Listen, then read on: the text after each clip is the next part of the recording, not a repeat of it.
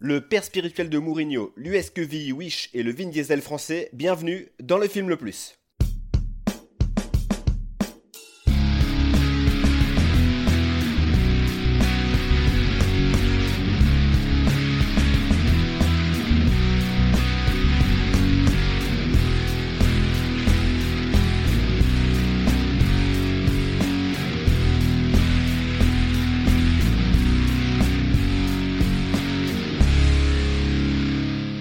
Salut à tous, bienvenue dans Le Film le Plus, podcast ciné qui nous permet de découvrir ou de redécouvrir certains films, qu'ils soient bons ou mauvais. Aujourd'hui, je suis accompagné comme toujours de mes deux coéquipiers, Aurel et Alex. Salut les gars Salut Pierrot Salut, ça va? Bah ça va, depuis la dernière fois, comment ça va?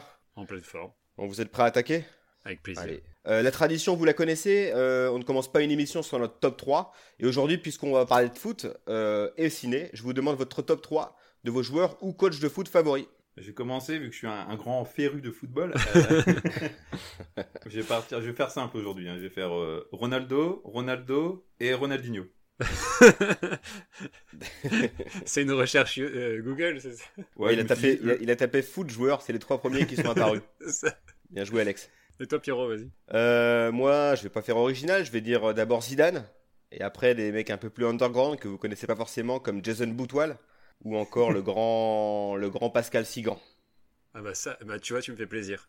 Alors moi je vais pas, euh, tu vois, genre Zidane c'est Dieu, Messi c'est Jésus, donc je les écarte du top 3 parce qu'ils sont hors catégorie. Euh, je vais te dire euh, Fabregas, Eden Hazard et Mathieu Bodmer. Et d'ailleurs euh, c'est un petit private joke à un copain qui m'écoute, salut bras. Mathieu, Mathieu Bodmer, c'est le, le mec qui pesait en fin de carrière 120 kilos, c'est ça? C'est ça, mais qui, qui avait un, un toucher de balle incroyable dans ses bonnes périodes. Je sens que je me régalais dans cet épisode, j'ai rien compris. Petit rappel hein, du principe de l'émission, vous commencez à, la- à le connaître. Nous avons choisi un thème, puisque nous sommes trois, chacun d'entre nous a sélectionné un film qui s'y rattache. Donc mes coéquipiers et moi allons ensuite débattre, confronter ces films selon différents critères, à savoir la réalisation, le scénario, le jeu d'acteur et une catégorie bonus qu'on dévoilera ensuite. En fin d'émission, nous devrons déterminer quel est le film le plus, et aujourd'hui, nous voulons savoir quel est le film le plus hors jeu. Mais Pierrot, qu'est-ce qu'un film hors jeu? Ah, un film hors jeu. Eh bien, c'est un film qui se passe dans l'univers du foot, donc pas nécessairement directement sur le terrain, mais autour, les coulisses. Je sais pas si vous aviez à peu près la même définition que moi. ben, vu les films qu'on a choisis, ouais, ça, ça parle bien. ouais. On peut peut-être euh, faire une petite digression, c'est qu'à la base, on voulait parler de football pour euh, être dans l'actualité euh, de ce qui se passe ce mois-ci. euh. Allez, à le fait. foot Parce, Ah. parce qu'on est le 30 juin et que bravo à l'équipe de France pour son parcours. En fait, à la base, on voulait partir sur euh, donc trois films de football, mais plutôt humoristiques. Et on avait décidé de parler de des collègues de 3-0 et euh, c'était quoi le dernier? Les Seigneurs. Et en les regardant, on s'est dit, bah, on n'aura pas grand chose à dire à part les, les bâcher, et c'est pas vraiment ce qu'on voulait, donc euh, on a préféré changer de cap. T'as raison, c'est pas, de- pas l'objectif de l'émission. Alors, il peut nous arriver de, de, mettre des gros tacles à la gorge, justement, à certains films qu'on traite. Mais le, le principe, c'est quand même essayer de vous faire découvrir certains films, quand même, et de vous donner envie de les voir. Ouais, ça aurait été compliqué là. Ou alors si, ça aurait pu donner envie de les voir, mais pour d'autres raisons.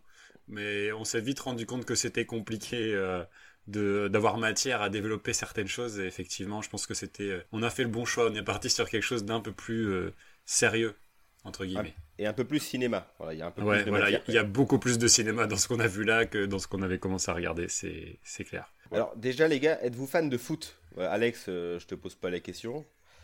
Oh, le foot, c'est toute ma vie. Euh, mon grand-père, il, il a fait du foot, euh, mon père a fait du foot, mon fils a fait du foot, et moi, bah non. Toi, de l'athlétisme. Voilà, non, non, le foot aussi, j'aime bien quand c'est euh, la Coupe du Monde ou, là, la, la Coupe d'Europe, mais sinon, à part ça, euh, c'est pas trop. euh, je suis pas un grand féru de, de football. Ah, moi, C'est une passion. euh, ouais, vraiment, quoi. J'adore ça. Je pense depuis, allez, on va dire 98, ça a été l'élément déclencheur. J'avais j'avais 11 ans. Ça, et puis, bah, comme on est, euh, comme on est du Nord, c'est vrai que la montée en première division de Lille à l'époque euh, avait relancé euh, aussi euh, mon, goût pour le foot. Donc, j'avais suivi la dernière saison en deuxième division et surtout leur première année en première division derrière. Et puis voilà, mon premier match de foot, ça a été un match de Ligue des Champions de Lille à l'époque au Stade Bollard et voilà beaucoup beaucoup d'émotions. Donc c'est quelque chose que je suis de manière très assidue et pas seulement Lille d'ailleurs. Donc oui oui, j'adore ça. Et toi Pierrot? Euh, bah, moi, un petit peu comme, les, comme tous les gens de notre génération, hein, c'est 98 qui a été euh, le déclencheur. Après, euh, j'ai suivi un petit peu euh, les modes, c'est-à-dire que j'étais d'abord supporter du PSG. Pourquoi? Je n'en sais rien. Et quand Lille, en effet, est remonté en première division, un petit peu comme toi, là, je, je me suis encore plus intéressé. et, là, comme aujourd'hui, hein, là, je, je suis beaucoup de podcasts sur, euh, au enfin, beaucoup de podcasts foot. euh, je lis beaucoup la revue SoFoot. Je suppose que tu t'en fais, Ouais. fais autant. J'adore. Ouais, j'adore. Ah, excellent magazine d'ailleurs. euh, C'est des mecs qui sont aussi à l'origine de, de SoFilm, euh, de Pédale, enfin de magazines Ouais, de ouais. qualité. euh, et il y a un magazine sur le rugby aussi. So rugby. et c'est Euh, pas la non. même maison d'édition que Society Euh, je ne sais pas. Je ne sais pas, écoute. Et il faut dire aussi qu'Aurélien et moi, on participe à des ligues euh, assez régulièrement de, sur, euh, Mon petit sur. NPG. Et où il est euh, nul euh, à chier. Voilà. Ça va, je suis juste derrière toi. Fais pas le malin. Bon, les gars, on commence? Alors, quels sont les trois films qu'on a choisis aujourd'hui? Alors aujourd'hui, on va parler de Coup de tête. Coup de tête, c'est une comédie française euh, sortie en 1979, réalisée par Jean-Jacques Hano. C'est le second film euh, de réalisateur français, après La Victoire en chantant, pardon, qui euh, d'ailleurs a obtenu un Oscar du meilleur film étranger à l'époque. Jean-Jacques Hano, pour ceux qui connaissent, ceux qui connaissent pas, c'est quand même un grand réalisateur français. On lui doit La Guerre du Feu avec Ron Perlman, qui a la gueule pour jouer les hommes préhistoriques. Le nom de la rose, film avec Sean Connery adapté du, du roman d'Umberto Eco. Euh, c'est en Tibet avec euh, Brad Pitt et Stalingrad qui est pour moi l'un de mes films de guerre préférés. C'est l'histoire entre deux snipers, un russe et un, un allemand qui se, qui se battent dans la ville de Stalingrad pendant la Seconde Guerre mondiale. J'adore ce film. Il a aussi réalisé, euh, Pierre, je pense que tu dois connaître ce film, Sa Majesté Mineure, je sais pas si ça te parle. Ouais, bah c'est ce qui a signé plus ou moins la fin de la, la fin de la carrière de Jean-Jacques Hano. Ouais. C'est ça, ouais, avec euh, Vincent Cassel en satire et José, José Garcia avec une coupe de cheveux juste improbable. C'est un film euh, sur la mythologie grecque euh, assez euh, graveleux. Enfin, c'est vraiment un, un truc, un film trop trop bizarre. Bon bref, c'est pas son meilleur. Continue hein, Jean-Jacques Hano à faire des films. Il a fait un, un téléfilm sur l'affaire Henri euh, Kébert. T'as pas parlé de de l'ours? Oui, l'ours aussi, ouais. J'en ai pas parlé parce que je l'ai pas vu le film du coup. euh. C'était un peu culte, moi, quand j'étais quand j'étais enfant. C'est vrai que c'est c'est un film qui avait beaucoup marqué, je trouve. Ouais, il a Pour moi, eu c'est pas mal un, de c'est ré- un film de bus. C'est euh, les- dans, dans les bus souvent. je- Exact. les bus scolaires, ils passaient l'ours. euh. Euh, c'est un film de CDI. Ouais, J'ai vu dans un CDI. Tout, alors Et, tout euh, bon chauffeur de bus doit être doté d'une cassette l'ours. Sinon, t'as pas, tu peux pas, tu peux pas rouler, c'est impossible. T'as pas le diplôme. Ouais, faut faire gaffe à ce que tu mets. J'ai j'ai une anecdote, moi, sur le- les films de bus. J'avais ramené une VHS que mes parents ils avaient chopé dans un bac à sol, une connerie comme ça. C'était euh, Ricochet avec euh, euh, Denzel Washington. Et en fait, à un moment donné, il y a une scène de sexe assez crue. Et genre, j'étais avec mes grands-parents, avec des groupes de monde que je connaissais assez peu. Et tout le monde s'est retourné vers moi en disant Ah bah, il est bien ton film Le moment de gênance absolue sur la scène de sexe de Ricochet. Donc faites attention à ce que vous mettez dans un bus. J'ai aussi une anecdote, allez vas-y c'est parti, anecdote bus, anecdote film de bus. Euh, moi j'étais euh, gamin, je partais avec euh, le travail de mon père à Paris euh, pour un truc. Et donc de- dans le bus il y avait des familles et tout ça. Et le chauffeur il a foutu un film d'horreur avec des nains dans, une, dans, la, dans des bois, dans la neige. Et à un moment il y a des gens qui se font décapiter. Et je me souviens j'étais quoi, j'avais 7-8 ans quoi, et ça m'a traumatisé. Donc voilà, si un appel à témoin, si quelqu'un voit de quoi je parle comme film, des nains qui tuent des gens dans une forêt en hiver. Voilà, c'est très niche, mais ouais, c'était peut-être un remake foireux de, de Blanche Neige. Enfin, voilà. Euh, L'appel est lancé. Bon, on va revenir peut-être à Jean-Jacques Hano. euh. Jean-Jacques Hano qui reviendra euh, en 2022 pour euh, un film sur Notre-Dame de Paris et l'incendie euh, qui aura lieu. Euh, revenons au film qui nous intéresse aujourd'hui, Coup de tête, dont le rôle principal a été confié à Patrick Devers. Euh, Patrick Devers, c'est un, un acteur dont j'ai toujours entendu parler, enfin j'ai toujours entendu le nom, mais j'ai jamais vu un aucun de ses films. Du coup, je vous propose un petit résumé sur la carrière de cet acteur euh, parti trop tôt. En fait, la carrière de, de Patrick Devers commence en 51 lorsqu'il a 4 ans, parce que sa mère était euh, actrice elle aussi. Il enchaîne pendant les années 50 et 60 les pièces de théâtre et les petits rôles au cinéma. En 1968, premier tournant dans sa carrière, il rencontre Miu Miu et Coluche au Café de la Gare. En 74, le grand public va le remarquer dans Les Valseuses de Bertrand Blier, film qui avait fait scandale à l'époque parce que c'était un film assez cru, assez vulgaire, mais qui avec le temps est devenu un, un film culte du cinéma français. Dans ce film, Patrick Devers est accompagné de Miu Miu d'ailleurs, qui va quitter Coluche pour euh, Patrick et avec qui euh, ils auront un enfant. Il y a aussi Gérard Depardieu dans, dans ce film, euh, et il y a toujours une rivalité en fait qui aura entre Patrick Devers et Gérard Depardieu. D'ailleurs, pour coup de tête, euh, Gaumont voulait Gérard Depardieu et pas Patrick Devers. C'est euh, Jean-Jacques Hano qui s'est battu pour euh, avoir le pour avoir Patrick Devers. Alors, si je peux me permettre, Patrick Devers, il a plus le physique de footballeur que de Pardieu. Moi, c'est Ouais. ce que- Bah, en, en fait, c'était ça, c'est ce qu'il disait, c'est que Euh, c'est que Depardieu, il avait un physique plutôt bourru et que Devers, il avait plus ce côté euh, adolescent, plus fragile. Et euh, c'est pour ça que Jean-Jacques Hano le voulait. Au cinéma, avec son talent d'acteur reconnu, on le voit souvent dans des rôles complexes, torturés ou de perdants. Et pour son jeu, d'ailleurs, il s'est inspiré de Dustin Hoffman ou de Al Pacino, parce qu'en fait, il les a doublés aussi au cinéma. Je sais pas si vous êtes au courant de ça. Ah non. Non, tu m'apprends un truc. Côté sentimental, c'est aussi compliqué parce que Miu Miu se sépare de Patrick pour Julien Clerc. C'est euh, la partie euh, voici. Wow. euh, et l'acteur le vit très mal. Et en fait, euh, à cette époque-là, le couple doit jouer ensemble dans le film F comme Fairbank. Et euh, le couple est en, pleine rupture. Et euh, il y a une scène notamment où Patrick Devers, il en peut plus. Il veut vraiment. il en veut à Miu Miu et il dit au réalisateur Je vais la faire qu'une fois parce qu'il faut que je vide mon sac. Et après, j'arrête, je, m'en vais. Mais du coup, la, la scène a été très poignante. et ils ont eu vraiment du mal à tourner le film. Et après, Patrick Devers est quand même pas allé casser la gueule à, à Julien Clerc. euh. C'était un peu énervé. C'est bon ça. Ouais. Bon, elle l'a quitté pour Julien Clerc, hein, pas pour Popek. Bon, les années passent et les problèmes aussi pour euh, Patrick Devers. Il y a la drogue, la jalousie envers Depardieu, sa vie sentimentale compliquée, puis son caractère impulsif. D'ailleurs, euh, sur certaines euh, promos de films, il n'hésite pas à les pourrir euh, et dire que euh, le film c'est de la merde. ou, euh, Voilà, le gars, il, il part un peu en couille. Du coup, sa, sa vie euh, se- s'enfonce de plus en plus. En 1982, il doit jouer pour Claude Lelouch dans le film euh, Marcel et Edith, où il doit incarner le rôle de Marcel Cerdan. Pendant les préparations euh, du film en, en juillet, il apprend que sa deuxième femme la quitte euh, pour Coluche. Comme ça, retour de bâton. bouclé, bouclé. Et euh, avec les dettes et tout ça, ben, il décide de mettre fin à ses jours le 16 juillet 1982 à l'âge de 35 ans. Et pour son dernier rôle au cinéma, dans un film pour tous, sorti en, non, un paradis pour tous, sorti en 1982, il joue une scène prémonitoire et il se suicide. Voilà. La- Ouais, D'ailleurs, tu sais que c'est comme ça que j'ai entendu parler de lui la première fois. C'était dans la chanson de Doc Gynéco, où Ouais. il dit Je veux me foutre en l'air comme Patrick Devers. Bah voilà comment je j'ai fait connaissance avec cet acteur. En tout cas, ce lancement d'émission avec euh, toutes, ces, toutes ces belles nouvelles là, c'est. euh, Grave. euh, alors, en joie là. on C'est essaye pour de ça faire que pour euh, remonter un peu le moral, je vous ai proposé euh, un petit jeu pour finir. Ah, Ah, voilà de la alors- nouveauté. Ouais, de la nouveauté. On, on- on innove hein, dans ce podcast. C'est fou. Euh, parce qu'en fait, le scénario, il a été écrit par euh, Francis Weber, qui met déjà euh, en scène son futur personnage fétiche, François Perrin, là, dans, la, dans Coup de tête, ou sinon François Pignon.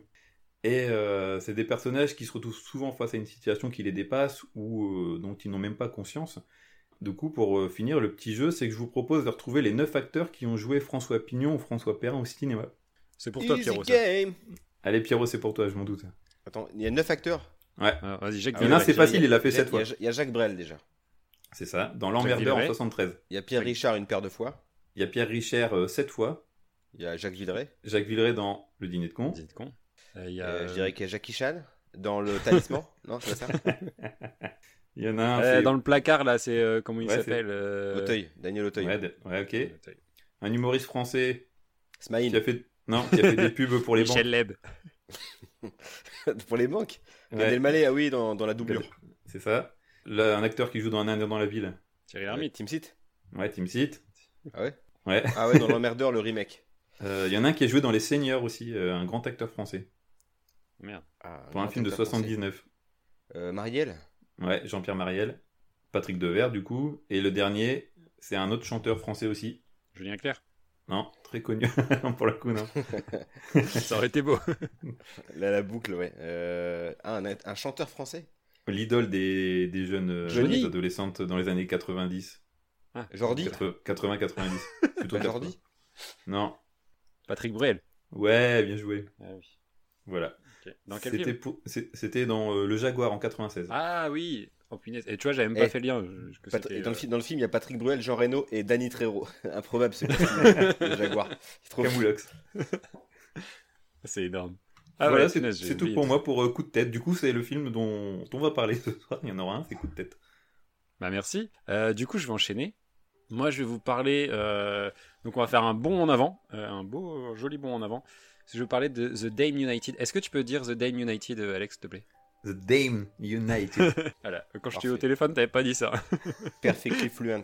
Donc c'est un film britannique euh, sorti en 2009, réalisé par Tom Hooper, qui était surtout connu à l'époque pour des réals à la télé et qui se fera connaître par la suite pour des films comme Le discours d'un roi, Les Misérables, Danish Girl et qui disparaîtra suite au désastre de l'adaptation, l'adaptation de la comédie musicale Cats.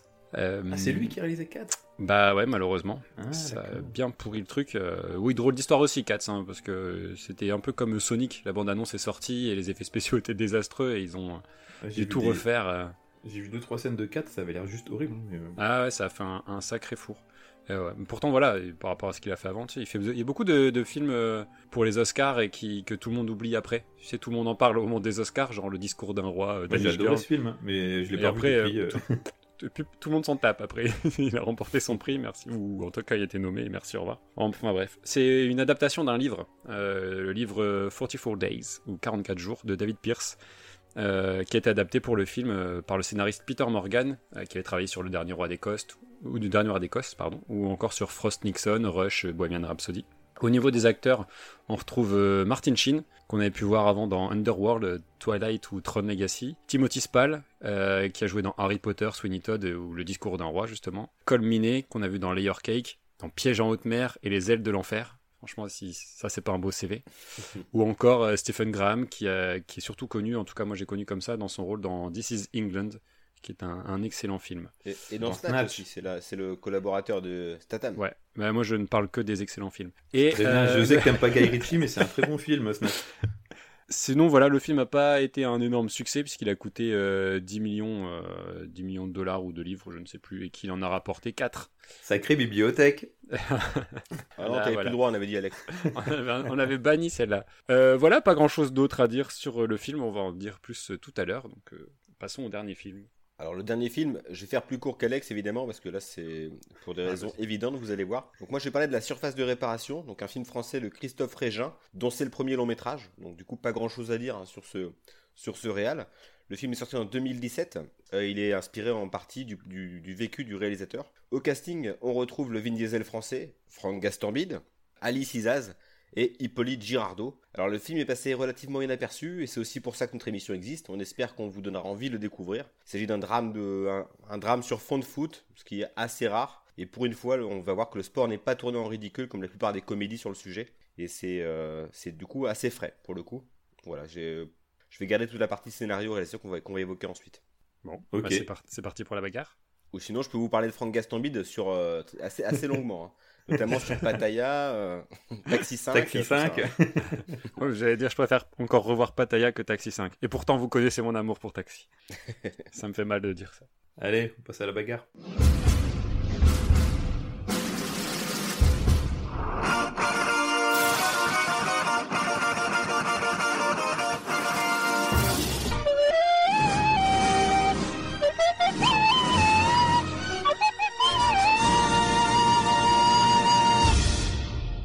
Du coup, on va commencer par le scénario de Coup de tête.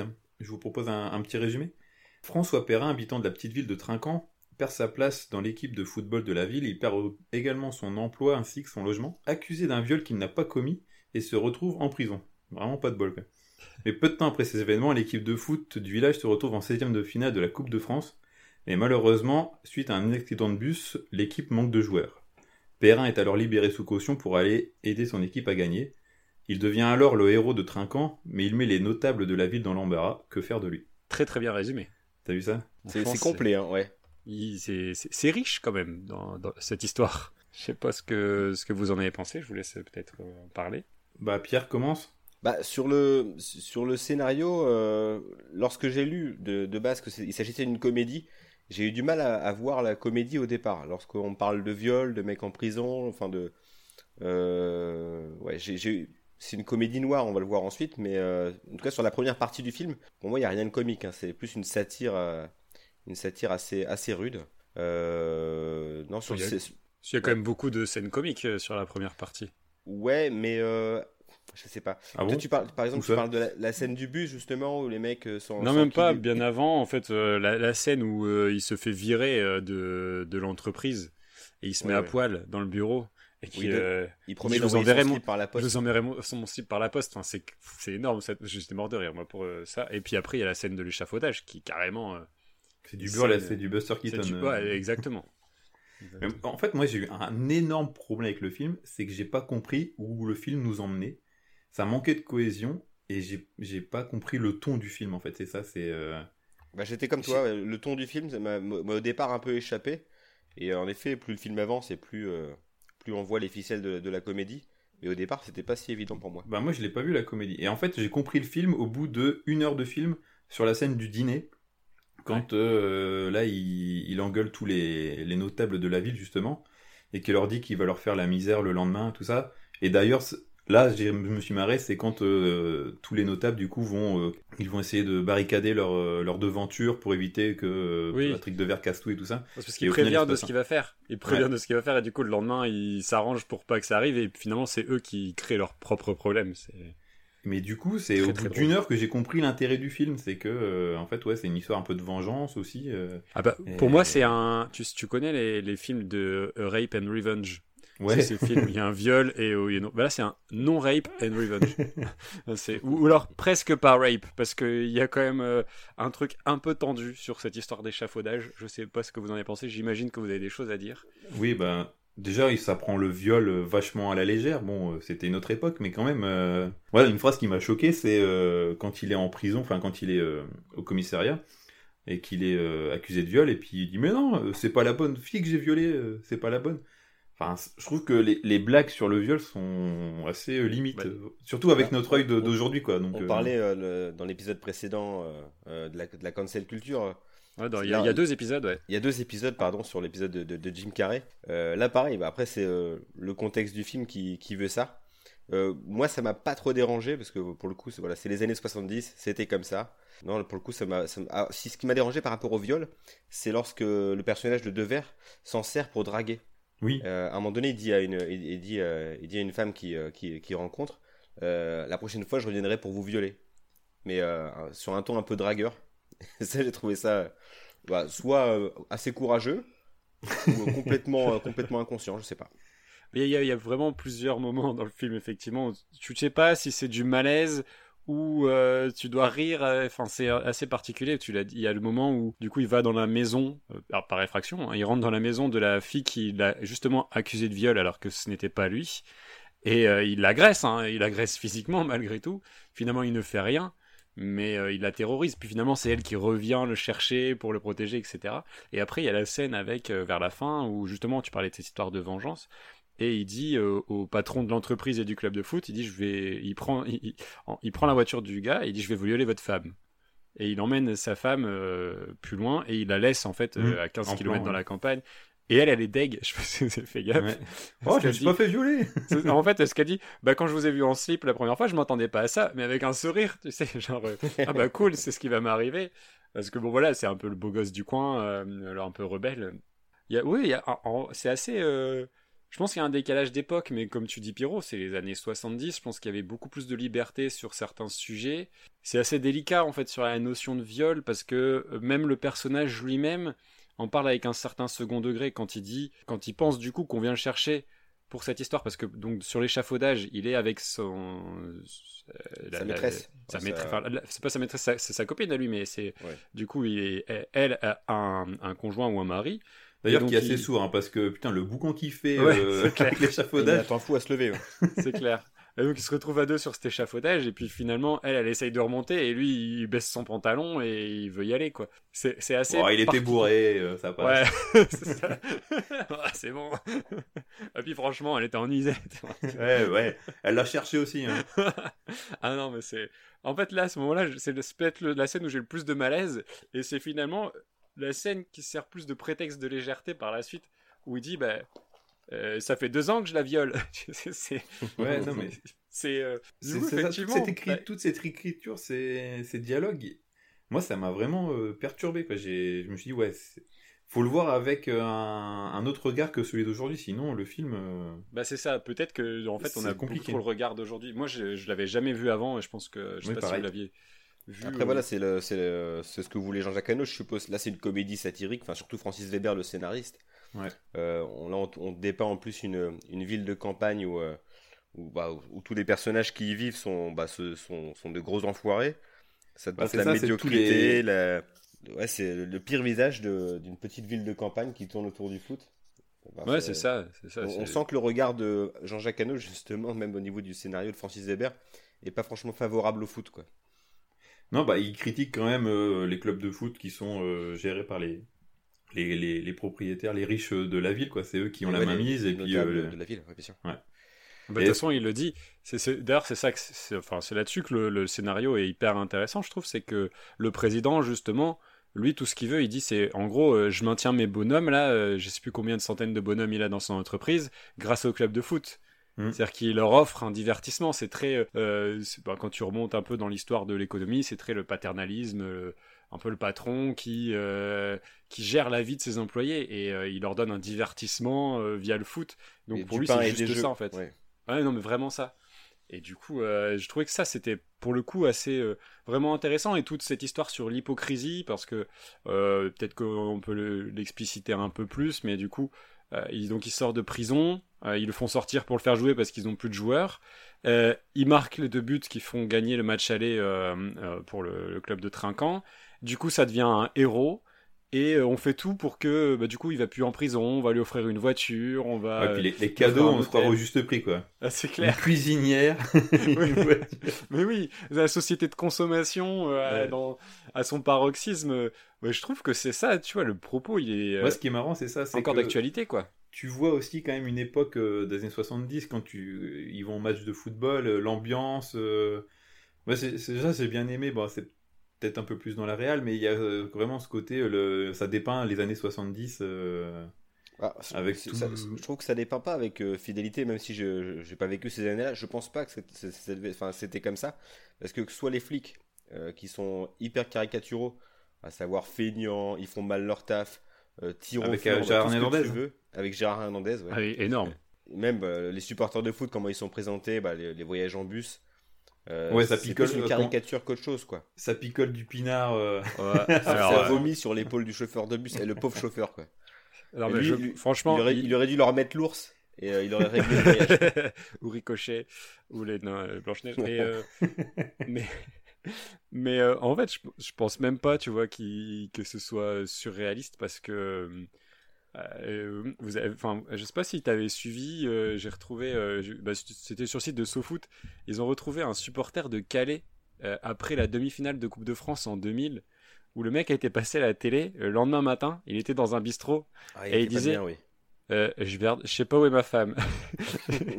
J'ai perdu ma femme. En fait, le gars était tellement torché, il s'est trompé de bus et du coup, il s'est retrouvé sans sa femme. euh, il devait aller à Calais, il s'est retrouvé à Saint-Omer. Du coup, il est rentré euh, par un autre moyen, il savait plus. Du coup, le lendemain matin, il, était encore au bar maquillé et le gars, il était complètement torché.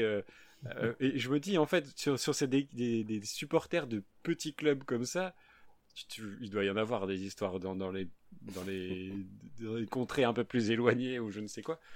Et du coup, je me dis, bah, c'est pas si surréaliste, tu vois, franchement. euh, quand j'ai vu Oui. cette interview-là, parce qu'ils ont retrouvé le mec là 20 ans après qui explique un Cette, peu vi- l'histoire. cette vidéo me, me parle, ouais. Sur France Ah ouais, 3 c'est- Info, enfin sur euh, France Bah, 3 bah, Région. ouais, voilà, c'est ça. On le trouve sur le site de l'INA, euh, ça fait un peu le buzz, c'est c'est énorme, quoi. Et, euh, et du coup, tu retrouves un peu cette ambiance-là, malgré tout.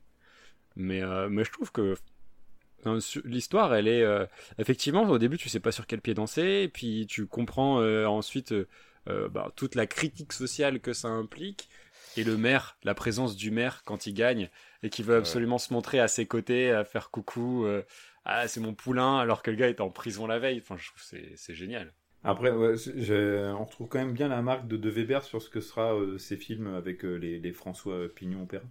C'est que euh, le gars, il a quand même une sacrée descente aux enfers, quoi. Dès le début du film, euh, en 5 minutes, il se retrouve quasiment déjà en prison, quoi. Et, euh, Ouais, mais il n'a pas la maladresse, euh, Ouais. la maladresse de, des autres, des autres François Pignon euh, plus tard. La- la- Mm. En fait, on dirait qu'il s'en fout. Enfin, tout, tout glisse sur lui quasiment.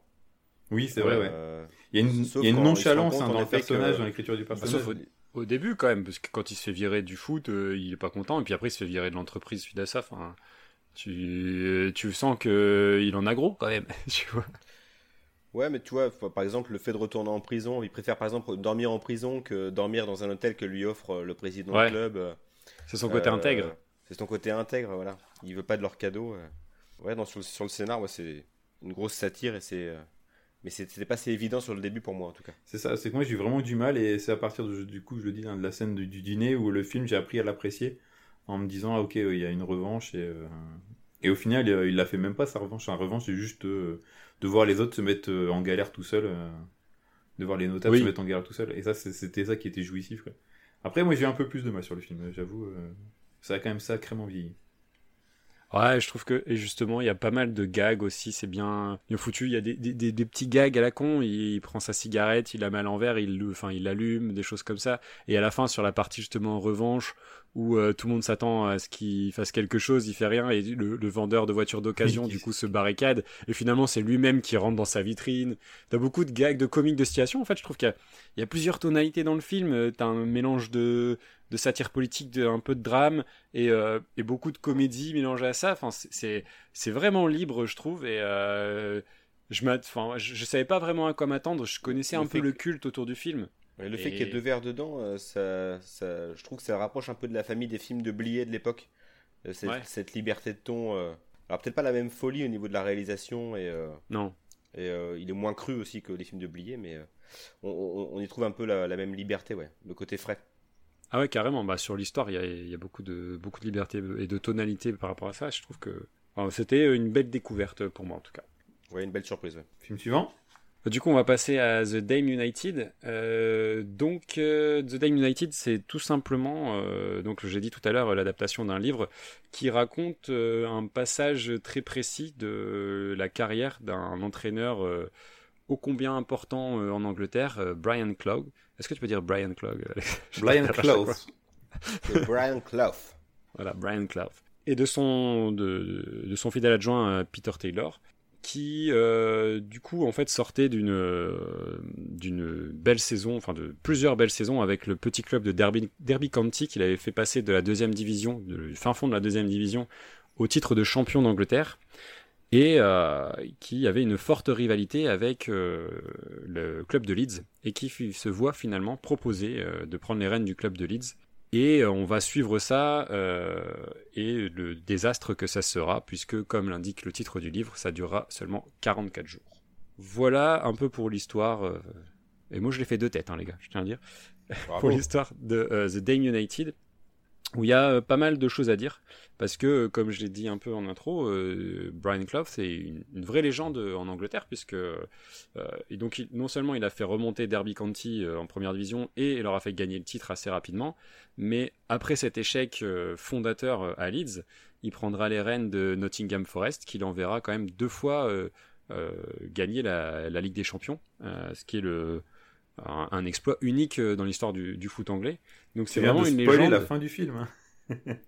bon, après, euh, je pense que bah, la fin de la carrière. Se pas là-dessus, il se base voilà, sur, sur, son échec. Oh, on peut même plus rigoler. Non, non, on peut plus rigoler. Non, non, on parle de foot. Il y a des choses sérieuses. Alex, le foot, c'est sérieux. C'est c'est ça. C'est quand même le père spirituel de José Mourinho. Alors, on rigole pas. Et alors, c'est intéressant, je trouve, que dans la manière dont est structuré le film, euh, en tout cas son histoire, c'est euh, l'utilisation de flashbacks. En fait, on arrive le jour euh, donc de, l'arrivée de, Brian au, au, club de Leeds. Et on va un peu comprendre, parce que la première chose qu'il fait en arrivant à Leeds, c'est qu'il va voir les journalistes. C'était quelqu'un de très médiatique, et il va faire une interview où il va un peu cracher sur l'ancien entraîneur de Leeds, sur leur manière de jouer, en leur disant que c'est tricheur et qu'il va changer complètement leur façon de jouer. Et du coup, il nous emmène dans un flashback euh, quand il était à Derby et pour expliquer un peu comment est née cette, euh, cette rivalité et euh, comment indéniablement en fait ça va mener à son échec. Et je trouvais que ça, cette structure a été hyper intéressante parce que c'est pas du tout un film bateau sur comment a réussi ce, cet entraîneur-là, comment il est passé de rien à la gloire. Ils se sont vraiment intéressés sur l'élément fondateur peut-être de, de sa carrière et comment on en est arrivé là et comment en fait l'ego et l'esprit de revanche amènent à un échec. Donc je trouvais que vraiment cette, euh, cette analyse-là hyper intéressante. Qu'est-ce que vous, vous en avez pensé? Bah, moi, pour un, grand amateur de football, surtout anglais, euh, moi j'étais conquis. Hein. Quand tu m'as vendu le film, je me suis dit, hum, ça va me plaire. et en fait, j'ai adoré. Parce que déjà, j'aime bien les biopics. Et comme tu dis, le fait de faire des, flashbacks et tout ça, ça rend le film vachement dynamique. Tu te laisses prendre facilement par l'histoire. Plus le film avance, au plus tu comprends du coup effectivement la rivalité entre Leeds et, euh, et Derby County, et puis du coup entre la rivalité entre Don Riley et, Brian Clough. T'as vu, je le dis bien. ouais, pas mal. Et, euh, et aussi euh, l'amitié qu'il y a entre euh, Peter euh, Taylor euh, et, euh, et Brian. Et euh, Mhm. franchement, j'ai vraiment passé un bon moment. Euh, ça se regarde super bien. Et puis, euh, non, c'était un bon film euh, qui sent bon la campagne anglaise en plus. Euh, Ça me rappelait euh, les, les voyages scolaires euh, à Southborough et à, à Tunbridge Wells. C'est ça. Donc euh, non, non, c'est moi pour le coup, euh, j'ai bien aimé. Après, il y a euh, film anglais, du coup, des petites touches euh, d'humour anglais. Ouais, il y a pas c'est- mal d'humour hein, dans le film. Et euh, non, vraiment euh, un bon film. C'est c'était bien. Et moi, ce que j'ai bien aimé, c'est à la fin, il y a un petit changement de ton quand euh, Brian et Peter ils se ils se retrouvent. Ça fait un peu, ça ça finit un peu en comédie romantique. Euh, Ah, c'est une bromance. Ouais, mais c'est marrant, c'est euh, te mets pas, tu te mets à genoux et tout ça. Et je sais pas, il Oui. y a vraiment ce ton comédie romantique anglaise, un peu un peu, tu vois, à la Notting Hill et tout ça. C'est vrai, c'est vrai que tu mets Anna Tawai et euh, Et T'as raison, moi j'ai retrouvé un petit peu de Love Et Actually. Hugh Grant, euh, ouais, Hugh Grant. et- Hugh Grant. Chercher Hugh Grant et Anna Tawai, ça marche.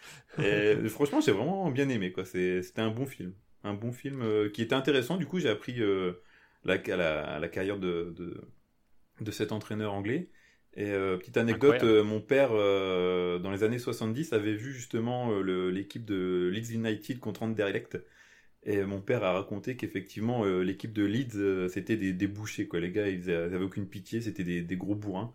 Et dont l'acteur euh, incarné par celui qui joue dans Snatch, je sais plus son nom. Stephen Graham. Ouais, Bremer là dans le dans le film qui qui a pas l'air méga tendre hein, sur les les cuisseaux et les tibias, il, il y va franco. quoi. Donc non non, bonne surprise. Euh, bah, comme toi, Alex, hein, moi j'ai trouvé passionnant ce film-là. Je l'avais déjà vu hein, il y a quelques années et j'étais super euh, content de le revoir. Euh, ce que j'aime bien dans, dans les biopics, c'est en général quand le biopic s'attarde pas, enfin, prend pas, en, prend pas en compte la carrière entière d'un personnage, mais s'attarde sur, sur, euh, marquant, sur un ouais. morceau. Excepté Bohemian Rhapsody. voilà, on en reparlera un, un autre jour sans doute. Qui, ce, qui est, ce qui est plaisant aussi, c'est que c'est un entraîneur qui a eu beaucoup de succès, que ce soit avant et après. Et là, on s'attarde uniquement sur ces 44 jours passés à Leeds. Et je trouve que cet angle, il est, euh, il est incroyable. Après, c'est- adapté d'un roman, mais, euh, mais ça, j'avais trouvé ça hyper séduisant. Et puis, on découvre aussi, euh, le scénario nous montre, c'est assez documenté, un peu le business du foot et ce qu'il va devenir ensuite. On, on voit déjà les premiers recrutements, histoire d'avoir un nom dans l'équipe. euh, je sais pas, ça, ça m'a séduit, le côté un peu marketing. Et il y a encore ce côté Derby Coun- Pardon, il Ouais. il y a encore ce côté aussi, effectivement, comme coup de tête, il y a quand même encore les, les dirigeants, de, les notables de la ville qui ont encore la main mise ouais. sur, le, sur le club. Mais alors là, là, là, on est quand même vraiment sur le, le foot pro. Ouais. Et euh, là, tu sens que c'est quand même, euh, c'est quand même, c'est quand même très sérieux. Euh, et moi, j'ai trouvé ça jouissif de le voir se planter euh, à la tête d'un club. Et ce qui est bien retranscrit, je trouve, je sais pas ce que vous en pensez, c'est en effet, il y a de la répulsion, il y a une rivalité entre entre l'équipe de Clove du début, Derby et, et Leeds, mais il y a aussi une espèce d'attirance parce que c'est un plus gros challenge pour lui, c'est une plus grosse équipe, c'est la plus grande équipe d'Angleterre à ce moment-là. Mm. Et euh, bah, pour lui, c'est un, c'est, c'est un vrai défi et euh, il va se comporter en, en despote. Et euh, bah, je trouve que toute l'histoire est, est incroyable. En fait, je pense que c'est même pas euh, un despote, je pense que c'est un romantique du foot. Tu sais, il voit, il a une vision de jeu, euh, il arrive en se disant. En fait, il- donc dans l'histoire, on t'explique qu'il a euh, du coup joué contre Leeds avec Derby et que euh, bah, c'était, comme tu disais tout à l'heure, Alex, c'est des bouches, c'était des bouchées, quoi. Et lui, ce qu'il voulait, c'est, euh, c'était de voir une équipe de foot bien jouée. Sauf que il est arrivé en voulant tout changer, sachant que l'entraîneur qui était là avant, qui a pris Oui, du y coup les un- rênes de l'équipe un d'Angleterre. affrontement, un affrontement philosophique entre les, Voilà, Ouais, c'est ça. les deux équipes. C'était les un entraîneur qui était là depuis très longtemps, qui était hyper respecté, etc. Et donc lui est arrivé en disant je vais vous oublier tout. euh, Enfin voilà, il est il est casse un peu direct en arrivant et euh, il a eu du coup énormément de mal à s'adapter parce que l'équipe. ben, Mais c'est jamais intégré, hein, de toute façon. non non, il n'a jamais réussi cette intégration là. Et donc du coup c'était vraiment une histoire de philosophie euh, de jeu quoi. Pour lui, il voulait voir du beau jeu alors que à l'époque, enfin c'est un peu le c'était le kick and rush anglais. euh, voilà, c'est euh, tu joues, euh, tu, tu joues, euh, tu, tu, tu contres, tu, tu tacles, tu contres, et puis tu vas vite vers l'avant. Lui, il, voulait, il y avait une autre vision, peut-être un peu trop en avance sur son temps à ce moment-là, mais Un bon, on 4-4-2, verra par la un suite. que ça lui 4-4-2, réussit. Pas ça vraiment. C'est- il, est quand même euh, contemporain de l'Ajax d'Amsterdam, euh, qui, qui avait déjà Oui, un jeu plus élaboré que L'école Johan Cruyff, euh, euh. qui mettait des gros coups, des gros tacles à, la gorge. C'est ça. Mais tu disais tout à l'heure, moi, ce que j'aime bien dans, dans, l'histoire que ça raconte, c'est aussi tous les petits détails sur le, le, foot de l'époque, ce qu'on disait que les joueurs fumaient des clopes, ils buvaient le thé avant le match.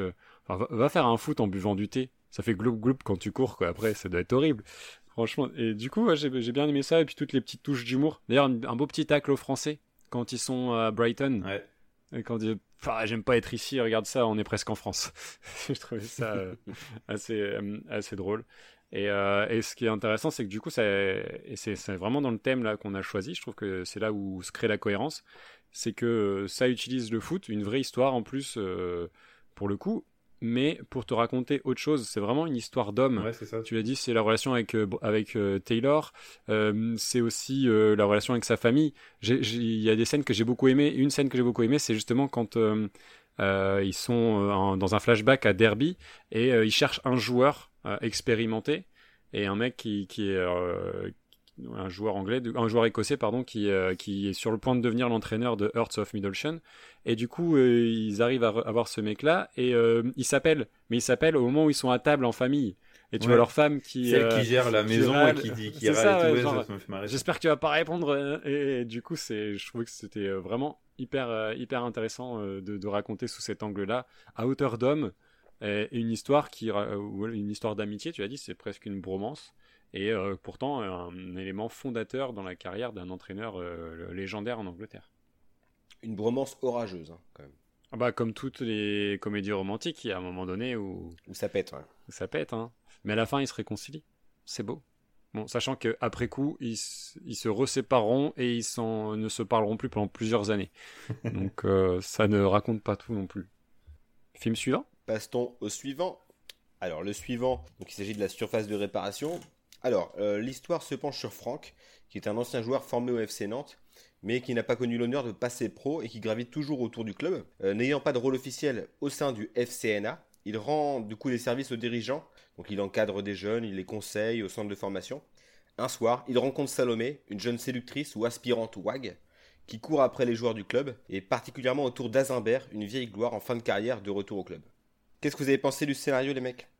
J'ai bien aimé, ça m'a fait penser euh, sur certains aspects au coup de tête sur le, le, le mec un peu paumé euh, dans une ville et tout ça. Il y je sais pas, il y avait des, parallèles à faire. Ce que j'ai surtout aimé en fait, c'est euh, ce, ces coulisses du football sur des mecs qui gravitent autour d'un club, qui pensent pouvoir, qui pensent faire partie du club, mais en fait qui sont toujours en marge et qui sont un peu utilisés par justement ceux qui sont dans le club. Bon, c'est pas non plus du, du can launch, hein, faut pas, faut pas déconner, mais j'ai trouvé que c'était un un sujet assez intéressant et c'est quelque chose qu'on voit qu'on avait enfin jamais vu au cinéma quoi. Donc euh, moi ça m'a ça m'a ça m'a quand même plu. Puis euh, quand je parle de, de Paumé il n'y a pas que lui il y a aussi euh, la fille Alice Isaac c'est ça hein? Isaz ouais. Qui est qui est aussi paumée dans, dans ce milieu là le l'ancienne gloire du football le joueur de foot là qui revient mais en fait ouais qui, qui pareil, qui est largué, qui est trop vieux et tout. Euh. Enfin, j'ai, j'ai bien aimé, c'est vraiment une histoire de paumé. Euh, qui ont plein de points communs, qui, euh, qui, ont, enfin, qui, ont, qui ont eu des rêves brisés. Trois paumés autour du football. Quoi. Ou d'autres qui, ont, qui, sont à la, qui sont à la fin, à la fin d'un, cycle. ouais, alors le scénario il est un petit peu déprimant. Hein. Enfin, en tout cas, c'est. Oui, c'est pas le plus gai des trois. Ouais. Non, c'est, c'est, assez sombre. En revanche, ce que j'ai bien aimé, c'est que ah, c'est, sombre, tu vas loin. Vas-y Aurel, excuse-moi. sombre, je trouve que tu vas un, peu loin. Non, mais sombre, je veux dire, voilà, c'est, euh, j'ai trouvé ça dur en fait. Il euh, n'y a pas bah, vraiment de porte de sortie, il y a pas. bah, à la fin quand même. Quand il y a une porte de sortie, euh, c'est pas ouais, plutôt optimiste. Hein. Je pense que. on, on, aura peut-être un débat là-dessus sur la fin, parce que bon, on va peut-être parler du reste avant parce qu'il y a des choses à dire, mais sur la fin, je, je suis mitigé moi. Je sais pas ce que. Enfin bref. Euh, mais tu, tu, disais quelque chose, Pierrot. Ouais, je disais que j'avais bien aimé le, scénario du film parce que c'était, c'était, il me semble assez bien documenté. Bah, ça montrait bien un petit peu le fonctionnement, euh, le fonctionnement d'un club familial. Alors, je doute quand même que le FC Nantes, euh, dirigé par Valdemar Kita, actuellement, fonctionne comme ça. Je vois très mal Valdemar Kita, donc c'est le président du FC Nantes, hein, pour ceux qui connaissent pas, qui a une tête tout orange, on dirait une carotte. Trump. boire des coups avec les supporters. c'est Donald Trump, mais, mais en Loire-Atlantique. Ah, mais attends, c'est pas le président qu'on voit. Non, c'est pas trop son rôle, ouais, c'est le directeur sportif, on sait pas conseiller euh, quelque chose. Bref, c'est quand même un dirigeant assez haut placé du club, quoi. Et puis Euh, Valdemar Kita, qui rappelons-le, a fait fortune dans euh, un système d'agrandissement du pénis. L'agrandissement du pénis, ouais. J'ai envoyé le lien à Alex euh, tout à l'heure. oh la blague lourde, les grosses têtes. On ne sait pas comment réagir à ça. Alors, euh, vous l'avez dit, ça traite pas mal de sujets annexes. Ce qui m'a intéressé justement, c'est euh, un peu le- les sujets un peu tabous dans le foot. Ça, ça parle d'homophobie, d'adultère, euh, euh, de ces choses-là et qui, qui existent. hein. Euh, ce, que ce, que, ce qui m'a plu, c'est cette, euh, ce passage où on voit un joueur qui prend une photo avec euh, donc la fille euh, Ouais, pour les réseaux, pour, ouais. Ouais, pour faire euh, semblant d'avoir un- d'être en couple avec une avec une fille. Et donc euh, elle lui pose la question, elle dit c'est quoi son problème, il est homo? Et il dit en rigolant, ça n'existe pas les homos dans le foot. Je trouvais que ça c'était plutôt plutôt bien trouvé. La journaliste, Après, ouais, euh, comme tu dis, l'histoire de la journaliste avec qui veut un scoop à tout prix, Ouais, avec que- le, le- le premier joueur le là, premier le joueur. argentin qui trompe sa femme. qui trompe sa femme, oui, et puis elle lui dit ouais, c'est pas non plus des photos de fou, allez, je vous donne 2000 balles. Et il gratte un peu des thunes comme ça autour de ça. Je pense que ça, il y a un côté vraiment euh, réaliste et, euh, et, et parce que euh, je, pense, enfin voilà, des, des, personnes comme ça existent. C'est assez naturaliste dans la manière de faire aussi, dans la manière de raconter les choses. Et après, je trouve que ça raconte pas non plus énormément de choses, tu vois. C'est une petite histoire autour de la grande, je entre guillemets, enfin de la grande, en tout cas autour du foot. Euh, mais c'est une assez petite histoire. Mais effectivement, ça, ça peut aussi donner euh, des, des informations sur euh, ce qui se passe à côté, donc c'est aussi intéressant. Et effectivement, comme tu dis, je trouve que ça donne pas une super image du FC Nantes non plus, même si à la fin ils essayent de, de se racheter. Donc il fallait oser ouvrir ces structures. je pense qu'ils ont dû aussi un peu financer ou alors en tout cas permettre la production du film. Bah, c'est courageux, hein, le FC Nantes qui laisse son nom sur le film, alors qu'il Ouais, voilà. vraiment pour, pour, euh, pour, un, pour un paquet d'ordures. quoi. Mm. Ouais, c'est clair. Non, voilà. Après, il y a fait, pas ouais, mal c'est- de. c'est une- C'est une, sorte de drame social sur fond, sur fond de foot. Ouais, c'est ça. Oui, c'est ça. Il, est assez. Finalement, les trois films qu'on a choisis sont assez différents hein, dans, leur, euh, dans leur scénario, leur structure. Mais euh, ouais, non, ce- celui-ci, je l'ai trouvé pas mal, mais là, euh, en effet, la fin, euh, je pense qu'on va en reparler derrière. Attends, juste, je voulais revenir. Tu disais que c'était une histoire qui raconte pas grand chose. ouais, mais justement, c'est- c'est le propos du film. Et euh, tu vois, moi j'ai bien aimé. C'est des gens qui sont enfermés dans leur vie, qui arrivent pas à s'en défaire. Euh, il dit qu'il va partir au Brésil. Euh, Franck Gastambide, au final, euh, non, il arrive pas à se détacher de, de l'emprise du club, au final. L'histoire un peu euh, relation toxique avec la fille.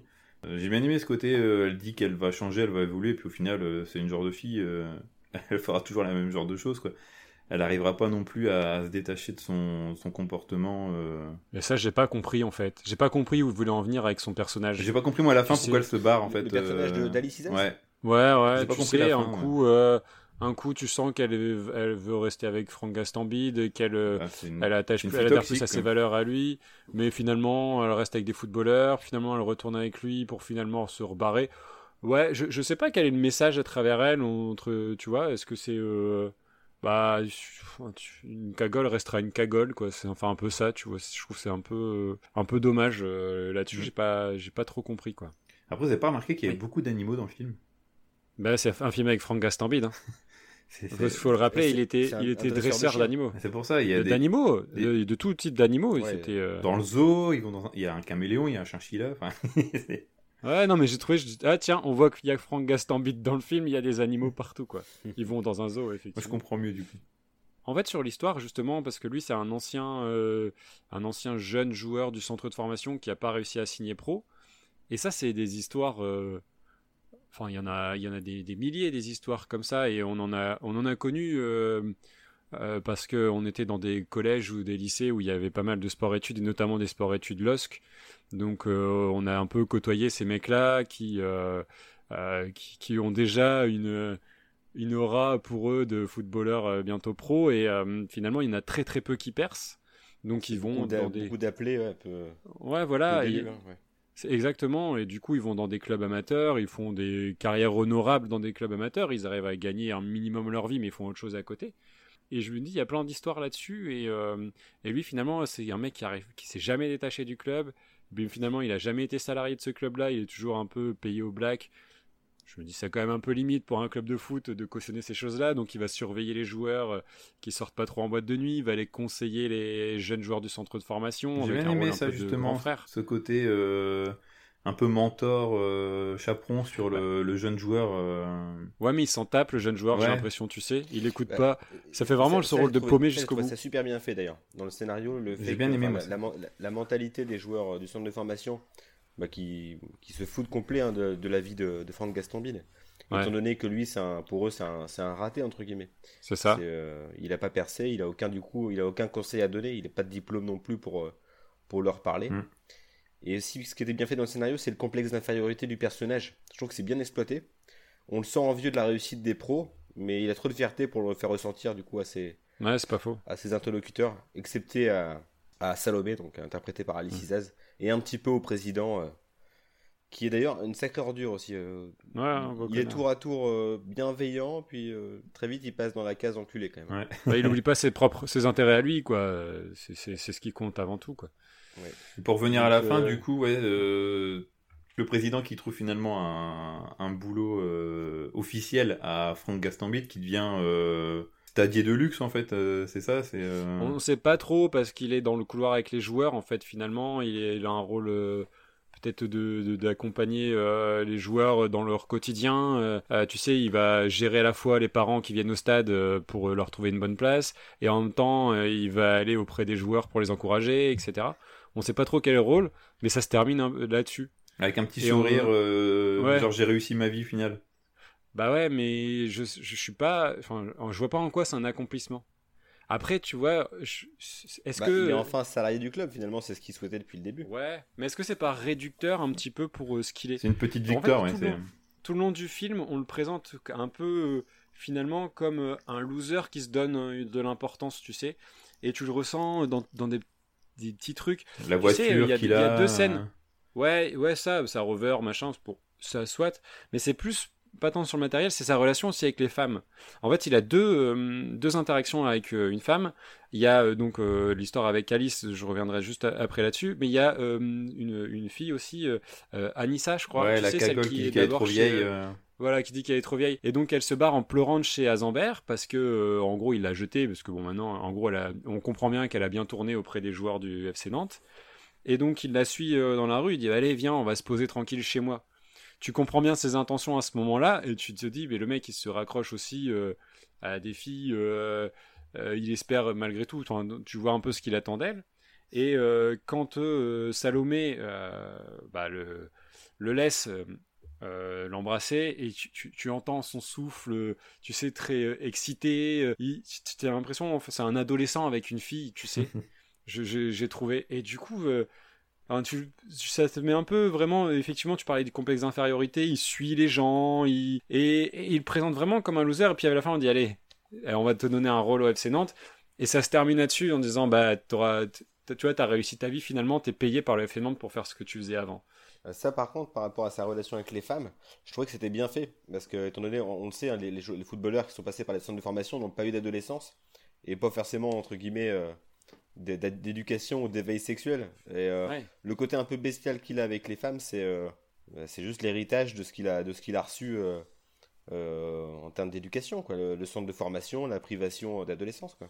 Ouais, je suis, je suis d'accord avec toi, mais D'ailleurs, il y a une ça scène, hein. vraiment comme un loser. Il y a une scène justement aussi où euh, quand euh, Franck Gastambide il va voir les jeunes au centre de formation et qu'il leur dit euh, où il y a des filles, oh non, pas ça dans le foot et tout ça, et je- ça revient à ce que tu dis Pierre, euh, c'est pas dans c'est pas dans la logique de, de ce qu'ils doivent faire, euh, ils doivent être concentrés, ouais, pro, ouais. concentrés sur le foot, le foot, le foot, il y a que ça quoi. Et pour euh, en revenir sur, euh, sur la fin, vraiment, euh, en fait, je, je comprends pas la morale finalement du film. Euh, parce que juste avant, il se dit euh, je vais partir. De toute façon, il est temps. euh, en gros, euh, voilà, tout le monde me prend pour un con. Puis finalement, le patron du bar, ou non, c'est même pas, enfin, le pilier de bar qui est là, avec qui il fait des paris euh, sportifs, lui dit bah, tu viens prendre, un- tu viens boire un coup. Et donc finalement, il reste et puis euh, il trouve un poste au FC Nantes après avoir euh, euh, quasiment pris en otage le, le, directeur sportif là dont on parlait tout à l'heure.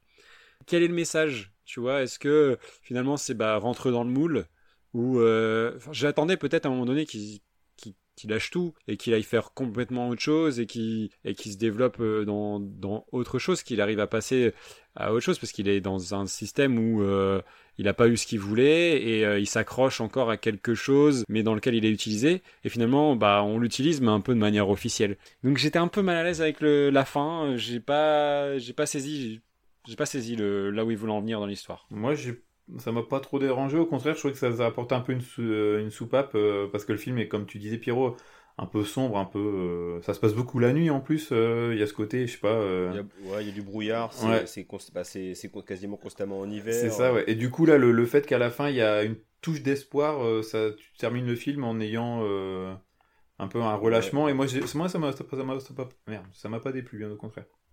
Bah, Ah, sur l'espoir, je rejoins un peu Aurélien. Pour le coup, le, le- le finish, pour moi, il est, c'est, c'est un peu plus clair. Enfin, c'est, c'est justement, il n'y a, il y a pas d'espoir en fait. Euh, le Mm. mec est trop attaché à son club, à sa ville, et euh, pour lui, c'est une victoire, mais pour le spectateur que nous, enfin pour les spectateurs que nous sommes, c'est, une, c'est une petite défaite quand même. Il, y a- il y a tout le cynisme du foot qui ressort par, Mmh. par, Ouais, cette, par cette fin-là, quoi. C'est vrai, Intéressant. plutôt d'accord. Ah, Il y, a- il y a débat. Ouais. Y a débat. C'est Du coup, euh, ça peut être intéressant du coup de savoir euh, à qui va le point pour le scénario.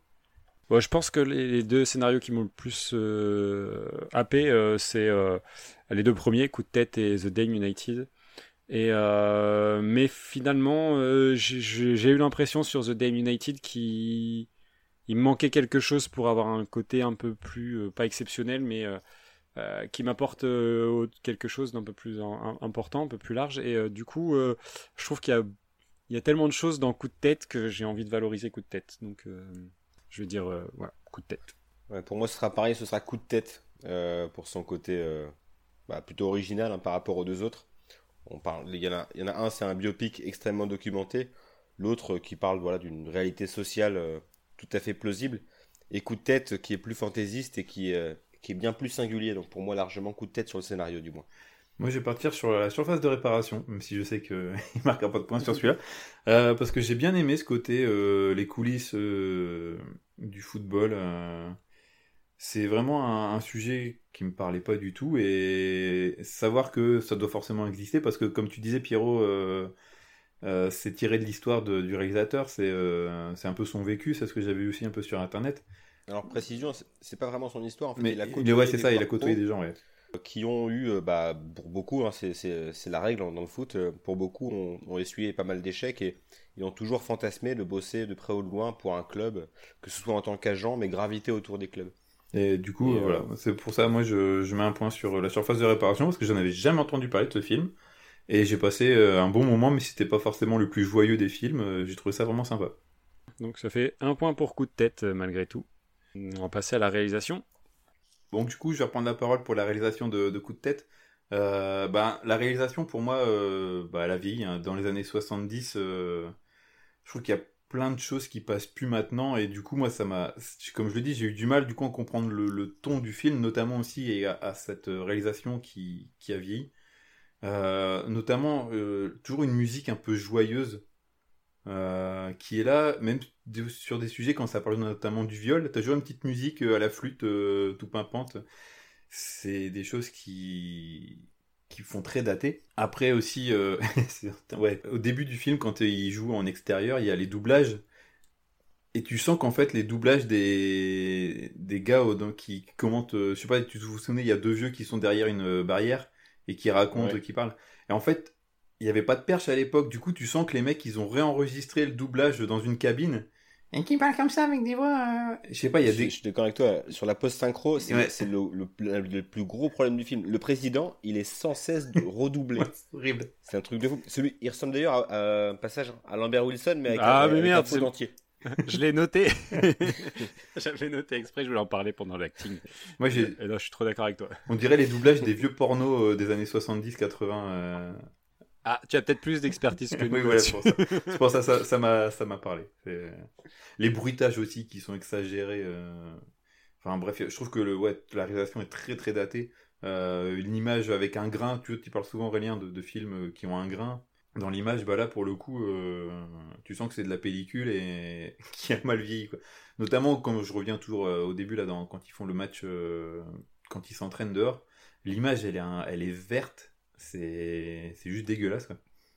Donc euh, voilà, pour moi la réalisation c'est très vieillot et du coup ça aide pas à comprendre aussi le, ton du film. Je sais pas, moi j'ai trouvé quand même qu'il y avait pas mal de petites idées sympas. Euh, au début du film, il y a un montage parallèle, là, quand ils sont au téléphone, euh, euh, qui était qui est plutôt euh, bien trouvé. Euh, le thème musical, moi, ça m'a pas choqué. Je trouve que, euh, au contraire, enfin, si, ça m'a choqué dans le sens où euh, on le ressent bien, mais euh, c'est un parti pris que je trouve euh, assez intéressant, tout comme l'utilisation de la voix off euh, pour la narration de, de- du film par le personnage principal. Ça, j'ai trouvé ça presque même assez moderne pour le, pour le film, je trouvais.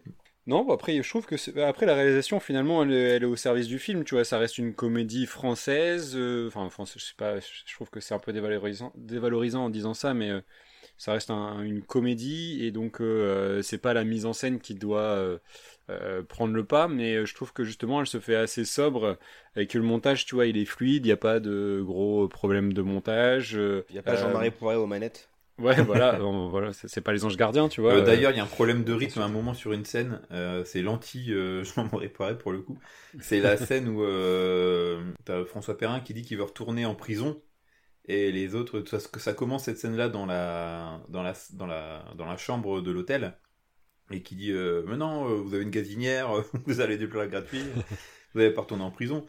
Et j'ai trouvé ce rythme de, de, de phrases et de, de mise en scène tellement lente. La scène, elle dure pas longtemps. Et après, ça s'enchaîne. Ils arrivent en prison et refait exactement le même dialogue avec le directeur de la prison en disant qu'il veut pas retourner en prison.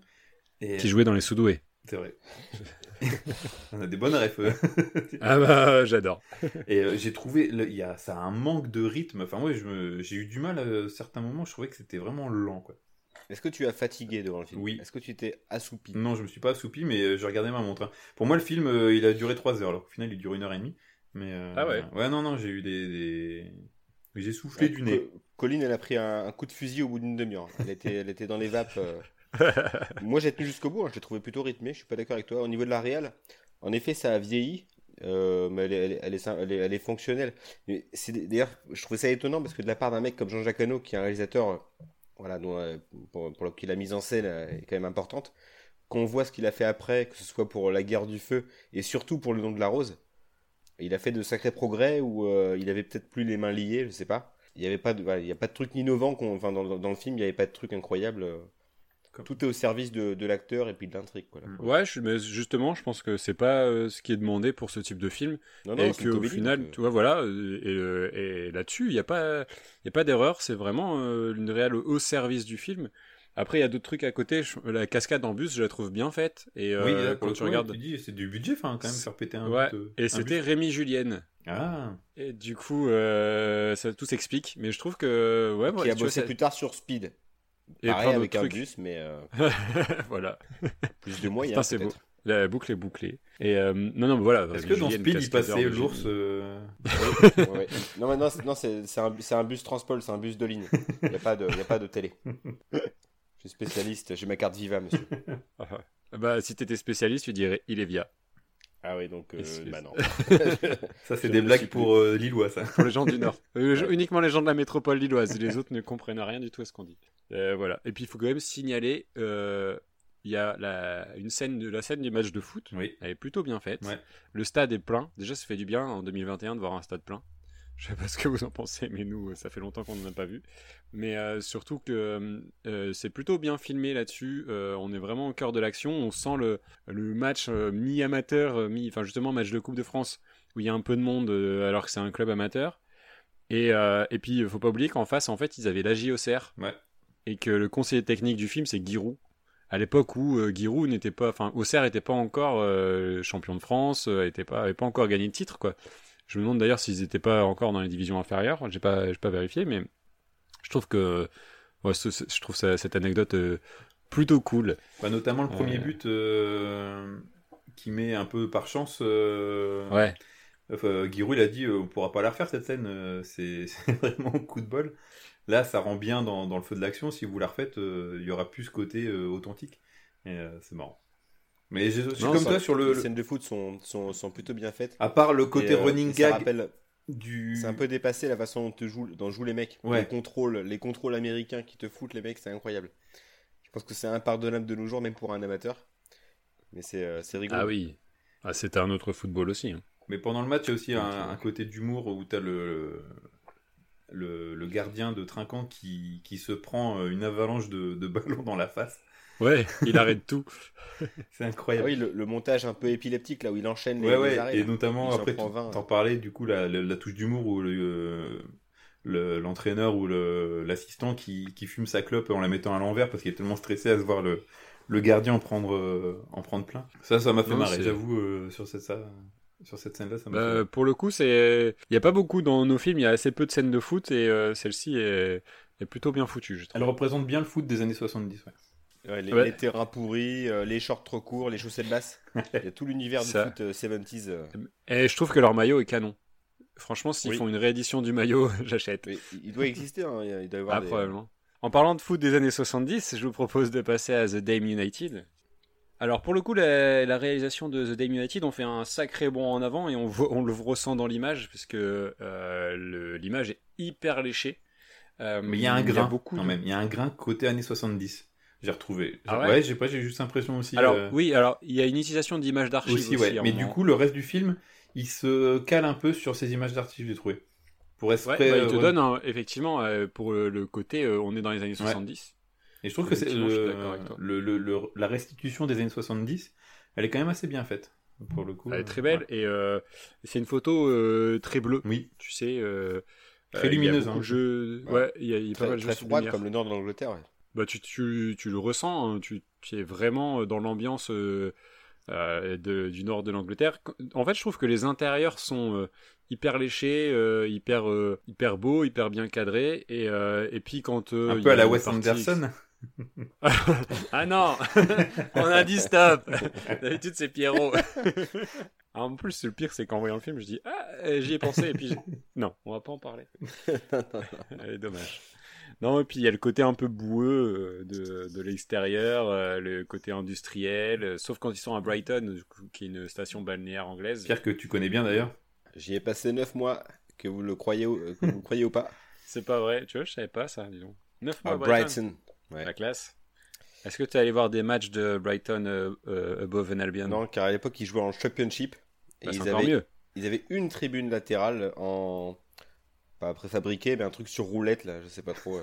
Le stade était en construction à côté, quoi.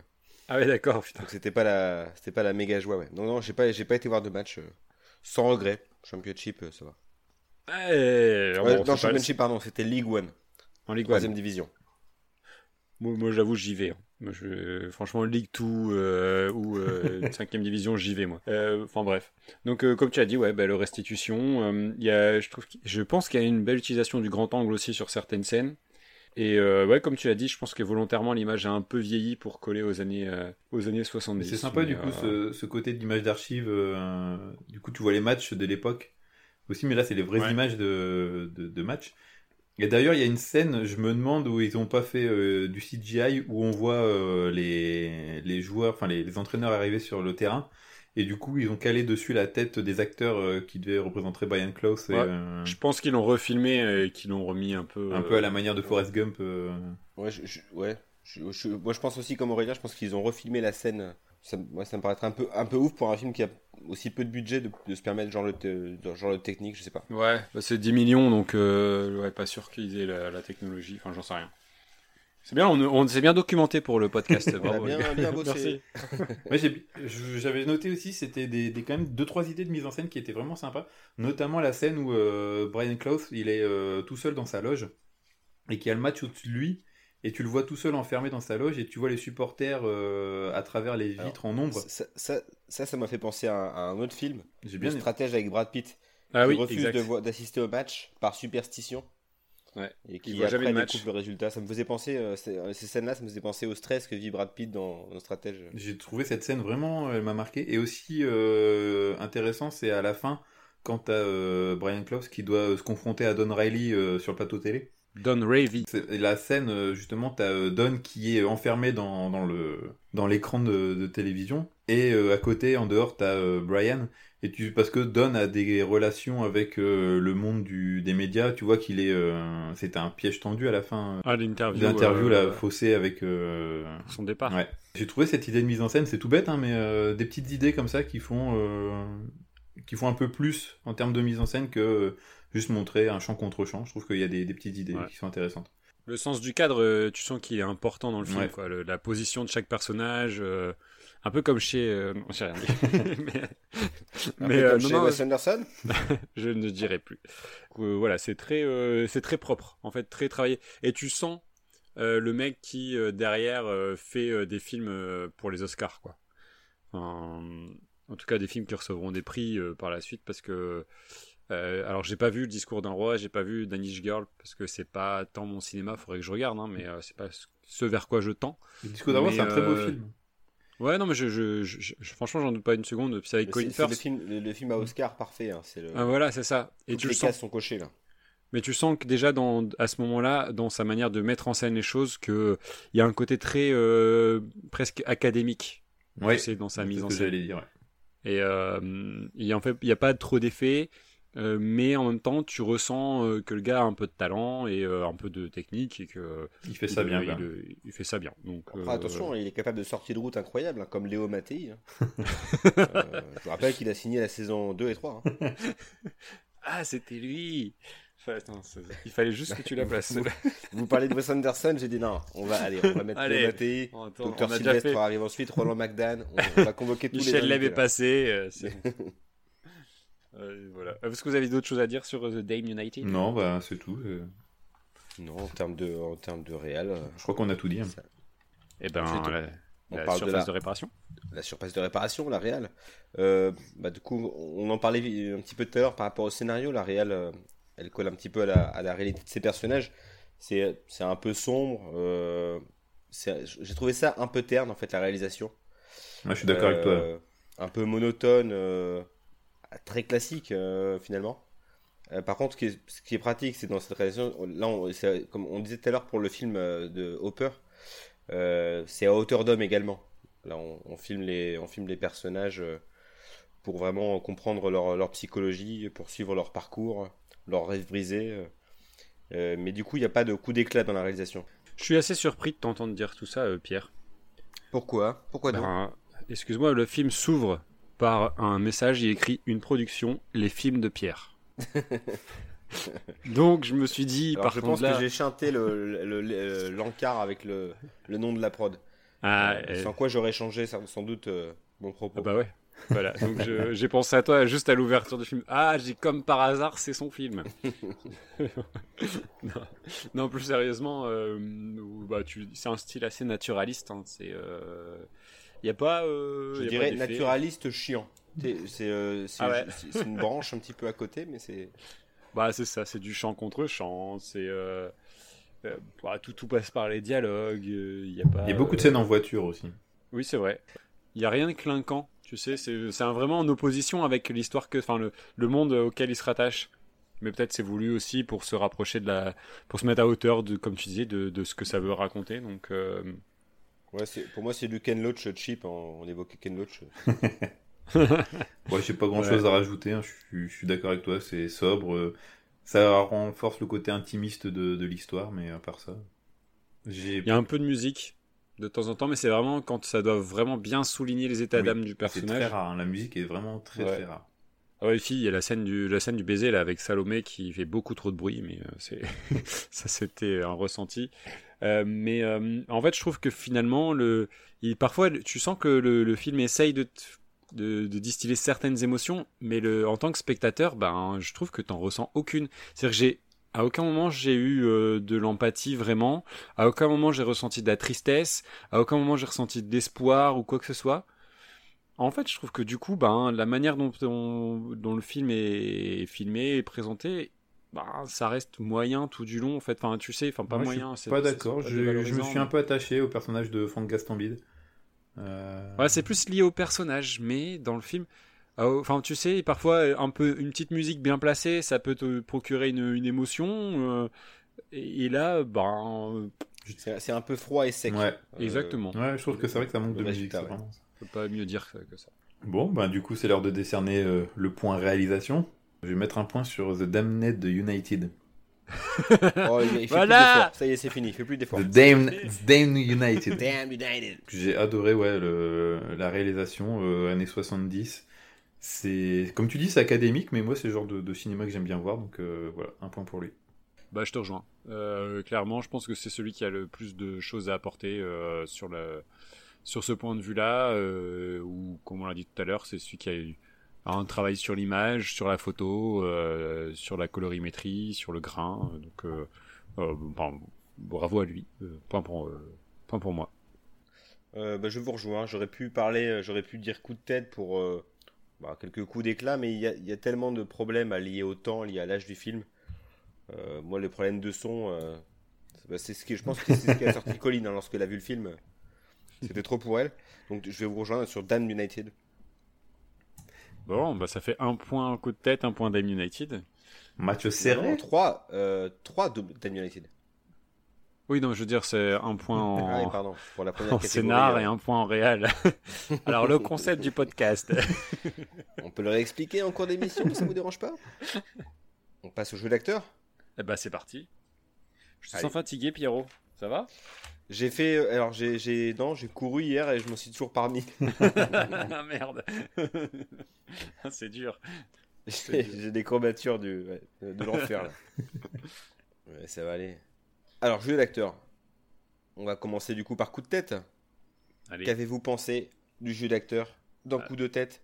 euh, je... Si je peux, je peux, je peux, je peux commencer. Bien sûr. Euh, je suis complètement tombé amoureux de Patrick Devers. Je connaissais assez peu l'acteur, j'ai vu assez peu de films de lui. Et euh, franchement, je trouve que. Enfin, je sais pas, tu sais, son côté un peu. Euh, euh, son, regard un peu mélancolique, un peu mélange d'innocence et en même temps de charme. Un jeu. pour moi, ça a été une révélation de le voir ce, film, pour, lui notamment, que j'ai trouvé hyper charismatique et en même temps euh, assez euh, doux dans sa manière de jouer et dans, sa, dans, dans son regard. Quand il fait la scène, la scène du tout début où on le voit justement euh, parader sur, le, sur le bus, là, et il passe donc dans la ville de Trinquant où tout le monde le célèbre, etc. Et puis tu as la voix off qui explique un peu ce qui se passe. Et que tu le vois un peu, son air perdu, un peu candide, et en même temps, tu sais pas s'il est fier ou s'il comprend pas trop ce qui se passe. Ah, je, une révélation, je trouvais qui était extraordinaire. Moi, je trouvais que c'était un mélange entre Gustave Parking et Jackie Chan. Blam Ça, Allez, ce, sera, ça ce dénonce. sera la tagline de, de l'épisode. Oh, Pourquoi Oh le, oh, le crossover incroyable. Non, pour la gueule, je trouve Gustave Parking, euh, juste la moustache et, et les cheveux frisés, c'est juste gratuit. Et euh, Jackie Chan, c'est pour le fait, en fait, qu'il fait ses cascades lui-même, quoi. Tout, tout le long du film, euh, j'ai pas compris, c'est c'est un escaladeur ou c'est un joueur de foot, quoi? C'est c'est incroyable. Il passe son temps sur, à, à monter sur des trucs. Soit sur des meufs, soit sur des échafaudages ou sur des murets. Et des meufs sur des échafaudages. Là, c'est combo. Je, je suis un peu mitigé parce que euh, je suis d'accord avec toi sur le côté, euh, et d'ailleurs c'est ce qu'il définit euh, en tant qu'acteur sur de nombreux films apparemment, Patrick Devers. C'est ce côté euh, touchant, un peu, euh, un peu perdu, hein, des, des, des rôles de paumé, c'est des choses qui, qui fera beaucoup et qui causera aussi un peu sa perte. euh, parce qu'il se, il se retrouvait un peu facilement dans ces, dans ces rôles-là euh, de, de gars perdus. Mais il y a un côté effectivement un peu touchant dans, dans son regard, mais j'ai trouvé, tu vois, notamment avec la voix off, je le disais tout à l'heure, c'est la, la nonchalance. On me dit souvent que je suis nonchalant, mais si je parle tout le temps comme lui dans la, dans la, dans en voix off, mais euh, je me tire une balle aussi, quoi, parce que. Non, je te rassure, c'est pire. Ouais, merci. mais euh, non, non, j'ai eu du mal en fait avec euh, déjà comprendre. euh, Je reviens toujours sur le ton. Euh, j'ai pas réussi à cerner vraiment euh, le, le personnage de, de François euh, Perrin dans, dans ce film. Et je pense que ça joue aussi beaucoup avec euh, cette voix off qui a l'air un peu paumée. Euh, je sais pas, j'ai l'impression qu'il lisait un peu son texte, euh, pas savoir trop ce qu'il ce qu'il avait à faire. Après, sur les autres personnages, euh, je trouve qu'il y a quand même des, des sacrées gueules de la, de la comédie française. T'as Gérard Hernandez, comme on disait tout à l'heure, euh, Ah le film ouais, de ménage. Incroyable avec sa moustache, mais il n'y a pas de cheveux gris. Ouais, mais il a toujours la même tête, quoi. C'est juste euh, les- Ouais. la couleur des cheveux qui a changé. Et après, il y a un personnage qui m'a fait marrer parce que je trouve qu'il joue tellement mal, c'est le serveur dans, dans l'hôtel. Je trouve qu'il jouait tellement mal, ce- cet Et acteur. vous avez remarqué, il y, a- il y avait Monsieur Poulpe. non il y, a une, il, y a, non, il y a- il y a une scène, c'est lorsque le mec du garage euh, prend sa voiture, il y a son employé qui est à côté de lui. Et ben son employé, c'est Monsieur Poulpe. ok. À vous de revérifier. euh. J'ai pensé à toi, Aurélien, parce qu'il y a la voiture euh, que t'aimes bien euh, aux couleurs du Mans, là. euh, Ah, il y a une, une Ford GT, Ouais, euh, une Ford ça. GT 40. Ouais. T'as même pas remarqué Non, c'est pas dans ce film-là. Ah si, c'est dans ce film. Elle est dans la... c'est dans la surface de réparation. Ah merde, oui, je me suis trompé. Alors oui, je l'ai remarqué, mais c'était pas dans celui-là. merde.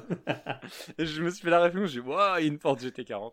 Effectivement, euh, non, c'était pas du tout dans ce film-là. Euh, non, non, mais il y a une Fiat, euh, c'est une Fiat euh, 124, je ne sais plus, une Fiat sportive euh, donc qu'il a apprêté avec le panneau, euh, tu sais, au-dessus de la voiture euh, Oui. pour représenter le garage. Je trouve que c'est extraordinaire. Les amateurs de Mais, euh, cylindrée se régalent en ce moment. vous avez vu la aimez le foot, vous aimez les gros cylindrés, alors vous allez adorer le film le plus. Non, après, ouais, à, à part Patrick Devers et euh, Gérard Hernandez, euh, le reste du casting, euh, c'est un Ah, si, je trouve que quand même, le- les rôles féminins, j'ai pas le nom des actrices, mais euh, ça passe encore surtout celle euh, qui joue euh, ben, la, victime du viol, que je trouve plutôt juste dans sa manière de jouer.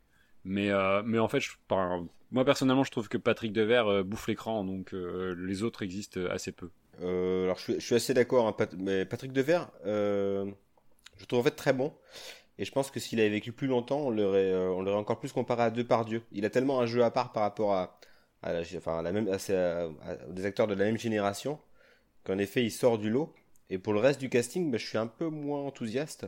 Notamment le, le mec qui, qui joue le rôle du président, donc Jean Bouise, euh, qui ressemble à Lambert Wilson avec un dentier. Bon, Ah, c'est terrible. hein. Moi, j'ai pensé à Lambert Wilson tout de eh, suite. mais d'entrée de jeu, je l'ai vu, c'est pas possible. Et j'ai trouvé aussi que Patrick Devers, vu, bah, vous avez vu, hein, je suis un peu le roi des sosies, hein, très vite, euh, j'ai l'œil. Euh, c'est un petit mélange entre Pio Marmaille et Vincent Elbaz. Bon, c'est c'est mon Ah, avis, hein, ouais. Je préfère Gustave Ah ouais, Parking ouais. et Jackie Chan. hein, perso. mais- Ouais, non, mais- Il faut savoir que, ah oui, vous le savez pas forcément parce qu'on fait, c'est c'est une émission enregistrée. euh, Alex est aveugle. Voilà. C'est pas grave, il a, il a des sens plus développés, mais euh, la vue, c'est pas ça. Le podcast est tellement. son, tellement son bien adapté, sur les films.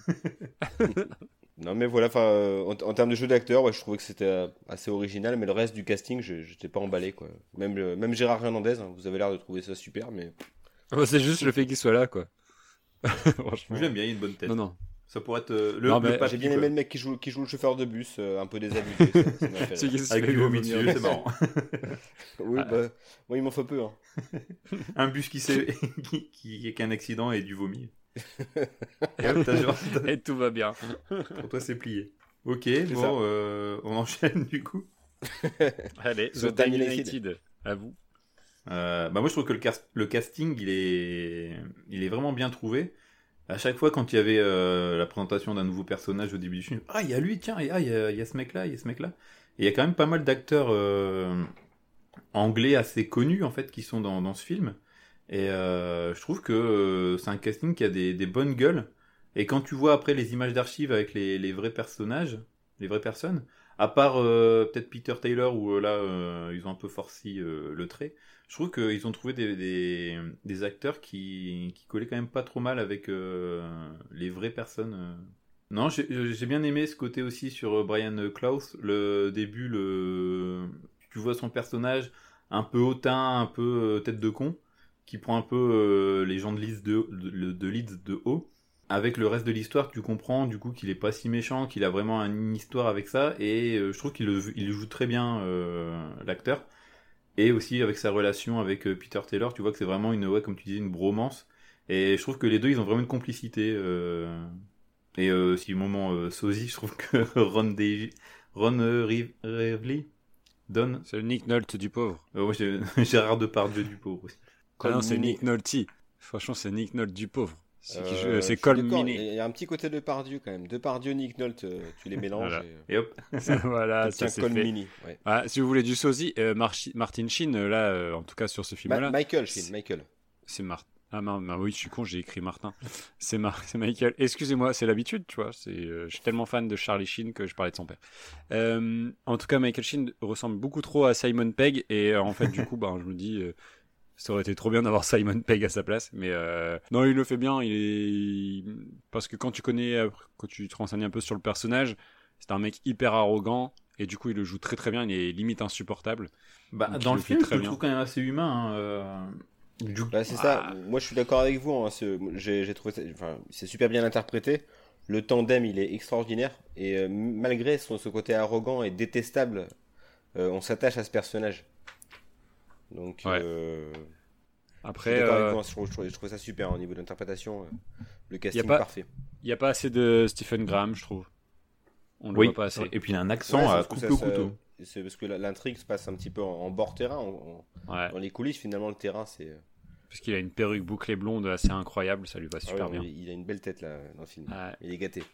Non, je trouve que et pourtant moi j'ai encore préféré peut-être euh, l'interprétation de Timothy Spall donc qui joue euh, Peter Taylor. Je l'ai trouvé euh, justement un peu bonhomie, un peu bonhomme, un peu euh, C'est lui le plus touchant.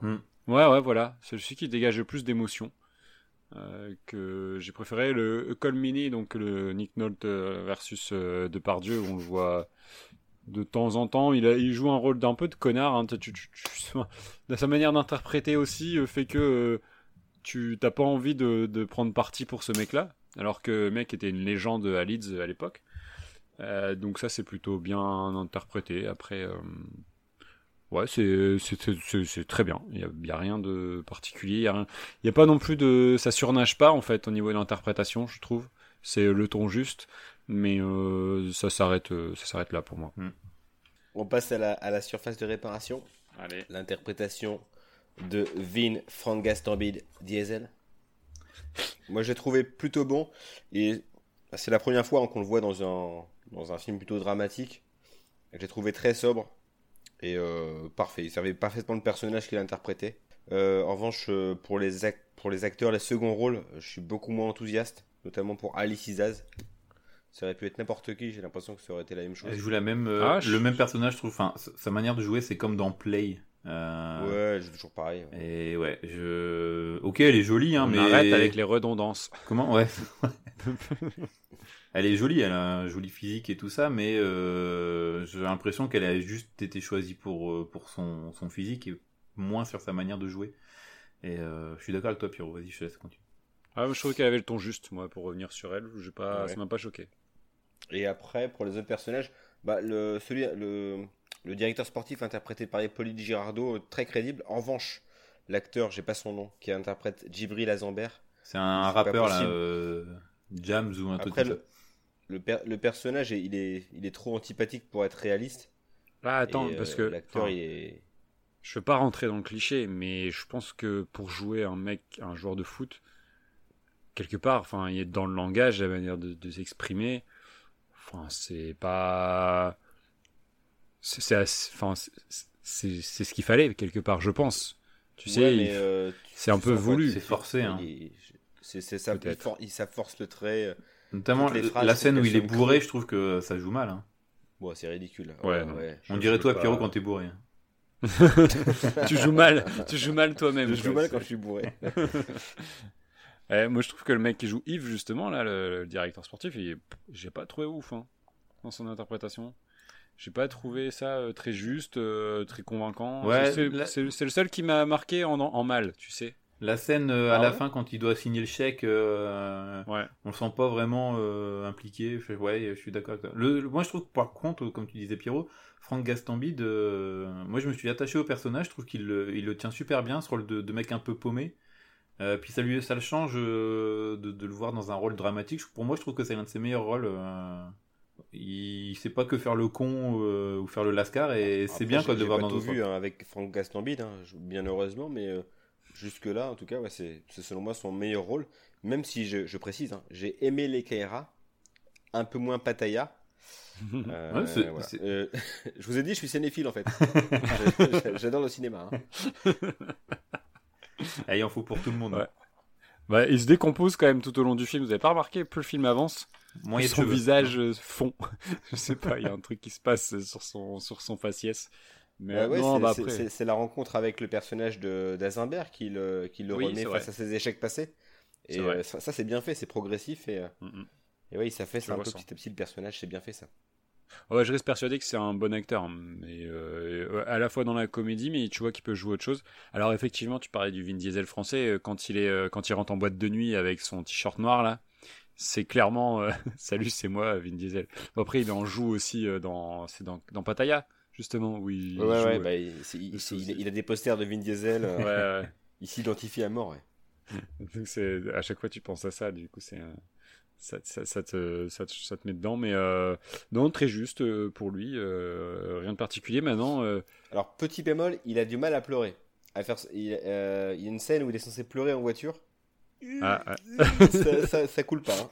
Hein. ouais, et ça, il respire fort aussi quand il embrasse des filles. Moi, ça me. c'est fou, ça, ça te marque autant. Euh, voilà, voilà. Et on a fait sinon, peut-être. Bravo à Franck, il faut le dire. Bravo, Francky. Bon, quelle interprétation vous avez préférée, vous? Euh, Bah, Pierrot, t'avais pas encore commencé, vas-y. Euh, moi, ce que j'ai préféré, bah, je dirais Franck Gastambide. Parce que c'est tellement une surprise par rapport à tout ce que j'avais vu avant de lui, que pour moi, c'est euh, petit coup de cœur à Franck. Euh, les autres sont bien, mais euh, je trouve que c'est un peu trop perché euh, chez Patrick Devers. Et, euh, qui, et l'autre pour Michael Sheen qui colle trop à la réalité, donc le, le, côté un peu confort du biopic. Donc moi je mets un point à Franck Gastambide. Je vais te suivre Pierrot, c'est vrai que. Aurélien est déçu. Euh... T'imagines un jour cette phrase And the Oscar goes to Frank Gastambide. On est à l'abri de rien. Je te rappelle quand même qu'on a découvert Jean Dujardin dans les Nous c'est nous. Et si on nous avait dit à ce moment-là, quand il faisait Brice de Nice ou d'autres, ouais. qu'il aurait un Oscar pour The Artist, ouais. Mais euh, non, non, je suis d'accord avec toi, Pierrot. Euh, grosse surprise. Euh, je m'attendais pas à avoir euh, de l'empathie pour Franck Gastambide, donc je vote pour lui. Bah moi, pas de, enfin vous l'aurez peut-être compris, moi c'est Patrick Devers dans Coup de tête quoi. Je, je suis tombé sous le charme absolu de cet acteur et et je regrette qu'il soit parti aussitôt et et qu'on n'ait pas pu le voir dans d'autres registres, enfin dans encore plus en vieillissant en tout cas, tu sais, euh, passer la trentaine, voir comment euh, ce qui serait fini comme Depardieu ou pas. ouais, voilà, c'est ça. voir euh, voilà ce qu'il aurait pu faire un peu plus tard et je j'ai j'ai adoré ce, cet acteur vraiment c'est c'est lui peut-être qui m'a fait aimer le film en fait. je, je je sais pas, il a, il, il, a quelque chose, une prestance qui fait que tu t'attaches à, à, lui, à son personnage et que tu as envie de voir ce qui se passe dans le film et euh, il joue le ton juste et euh, j'ai voilà une vraie révélation pour moi. Donc euh, je suis plus mitigé pour, pour Patrick Devers mais ça me donne envie de creuser un peu sa filmographie. Parce que c'est vraiment tout un pan du cinéma français que je connais absolument pas les années 70 et tout même les valseuses hein, je l'ai jamais vu pour le coup non non et ça serait peut-être bien un jour d'en parler dans un dans un épisode. Un trop bien qu'il faut voir c'est Série Noire ou Sortez les mouchoirs qui sont vraiment des top films avec lui, ou Tango et Cash, où il partage l'affiche avec Stallone. Son... oh là là. Bon, ok. Euh, du coup, c'est intéressant ce qui se passe, ouais, parce que du coup, chaque nul, film a eu un point. Donc, euh, c'est la dernière catégorie qui va déterminer tout le reste. Du coup, bah, Pierrot, c'est quoi la dernière catégorie? Donc, la dernière catégorie, ce sera le, le, le taux de fair play du film. Quel est le film le plus fair play? Alors, c'est-à-dire? C'est-à-dire euh, le film qui, euh, qui porte plus les valeurs du, du fair play parmi, euh, parmi les trois qu'on vient de citer. Euh, je sais pas si vous avez une idée là-dessus. Bah déjà, moi, je... Par exemple, sur, sur coup de tête Je vais pas mettre coup de tête parce que quand t'as le, le président du club qui dit qu'il faut gagner avec ses couilles. Euh, Qu'est-ce qu'il dit d'autre euh, qui... Ouais, mais ça c'est le foot à l'ancienne, Alex. Ouais, c'est le foot de, de, papa, quoi. Et qu'il coupe les, les, billets en deux, qui leur fait miroiter Monts et Merveilles, la gazinière, je reviens à ça, ça m'a vraiment marqué. Eh, D'ailleurs, j'avais une question si t'as un billet arraché en deux et que tu le scotches, ça passe ouais. À l'époque, peut-être ça marche. Ouais. Non, je vous pose la question parce que mes enfants, ils ont joué avec un billet de 5 euros, ils l'ont arraché en deux, et du coup, il est dans le placard depuis des mois parce que j'ose pas l'utiliser à la boulangerie. J'ai peur qu'il accepte pas. Bah, ça passe ça, ou pas tu dis dans Je crois que ça peut marcher. Et tu dis dans coup de tête, ils le font. je dis, c'est ça. Bah, dans coup de tête, ils ont des billets de 200 francs et ça marche. Ouais, désolé. Ouais, bah, sur le fair play, du coup, sur coup de tête, euh, bah non, pas trop. Sur Damn, euh, Damn United. Il y a le côté euh, Leeds qui sont du coup pas du tout fair play parce que c'était euh, des bouchers quoi. Les mecs, euh, dans le d'ailleurs il y, a un match contre Leeds avant euh, leur leur match en, en Europa League ou un truc comme ça. En Ligue des Champions. En Ligue des Champions, ouais. Le foot, oh. le foot. Allez le foot. Coupe des Champions. J'adore le foot. ils, ils, font un carnage sur les joueurs et du coup ils doivent prendre l'équipe B donc voilà. Mais de l'autre côté, tu as euh, Brian Clough qui euh, essaye d'avoir des valeurs un peu plus euh, footballistiques, plus, un plus joli jeu. Euh, donc voilà. Après, sur la surface de réparation, je, je, je vous laisse en discuter. Pour l'instant, je. Alors, bah, je peux revenir sur ce que tu as dit. Je trouve que, alors sur Brian Close, ses valeurs, elles sont un peu égocentrées malgré tout. Oui. Alors j'ai dit effectivement, c'est un peu un. Oui, mais il veut du beau un- jeu. Il veut du beau jeu, soit. Mais quand il arrive à Leeds, c'est euh, je veux ma revanche sur Don Revy et du coup tout est égocentré. Donc je trouve que niveau valeur, C'est pas faux. bah, c'est un peu compliqué quoi. Euh, sur la surface de réparation, on en a un peu parlé dans, dans le scénario, on en a même beaucoup parlé. J'ai pas compris quelles étaient les valeurs euh, qui étaient prônées par le film, parce que euh, c'est quelque part euh, rentre dans le rang, tu seras content. Euh, on te file un poste au FC Nantes, euh, tout est bien qui finit bien. Pour moi, c'était pas une happy Ouais, end. tu, tu le, tu le prends et tu fermes ta gueule. Mm. Ouais, c'est un peu ça. De toute façon, tu feras rien de mieux. Et t'as vu ce qu'on fait pour toi. euh. Donc, euh, j'ai pas trop compris.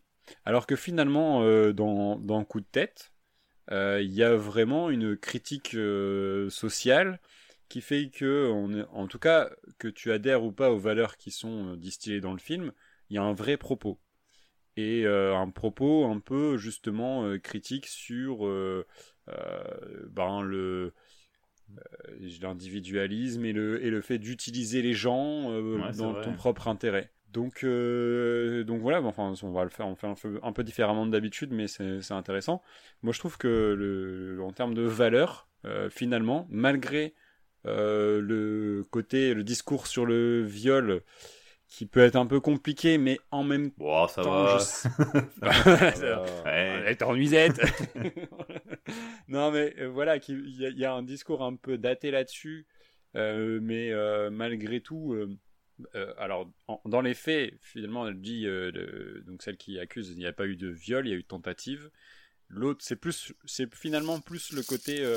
Euh, c'est- ma copine, donc j'en fais ce que j'en veux sur l'échafaudage qui m'a gêné et dont on ne parle pas. Bon, ça, c'est autre chose. Mais euh, sur le reste, sur le, le propos même du film, je trouvais ça. euh, je trouve qu'au niveau des valeurs, ils, ils essayent de, de distiller quelque chose et, ils le font plutôt bien. Ouais, c'est vrai, t'as raison. Je suis d'accord avec toi sur le côté. les notables de la ville, au final, ils en prennent pour leur grade. euh, on peut pas utiliser les gens pour, euh, pour faire les matchs, Ouais. pour euh, se servir d'eux à l'usine et tout ça. Et c'est la revanche un peu du, du mec. euh, C'est un peu du Ken Launch aussi, hein, les gars. Moi, je vais avoir du mal à Avec départager les films en, en termes de valeur.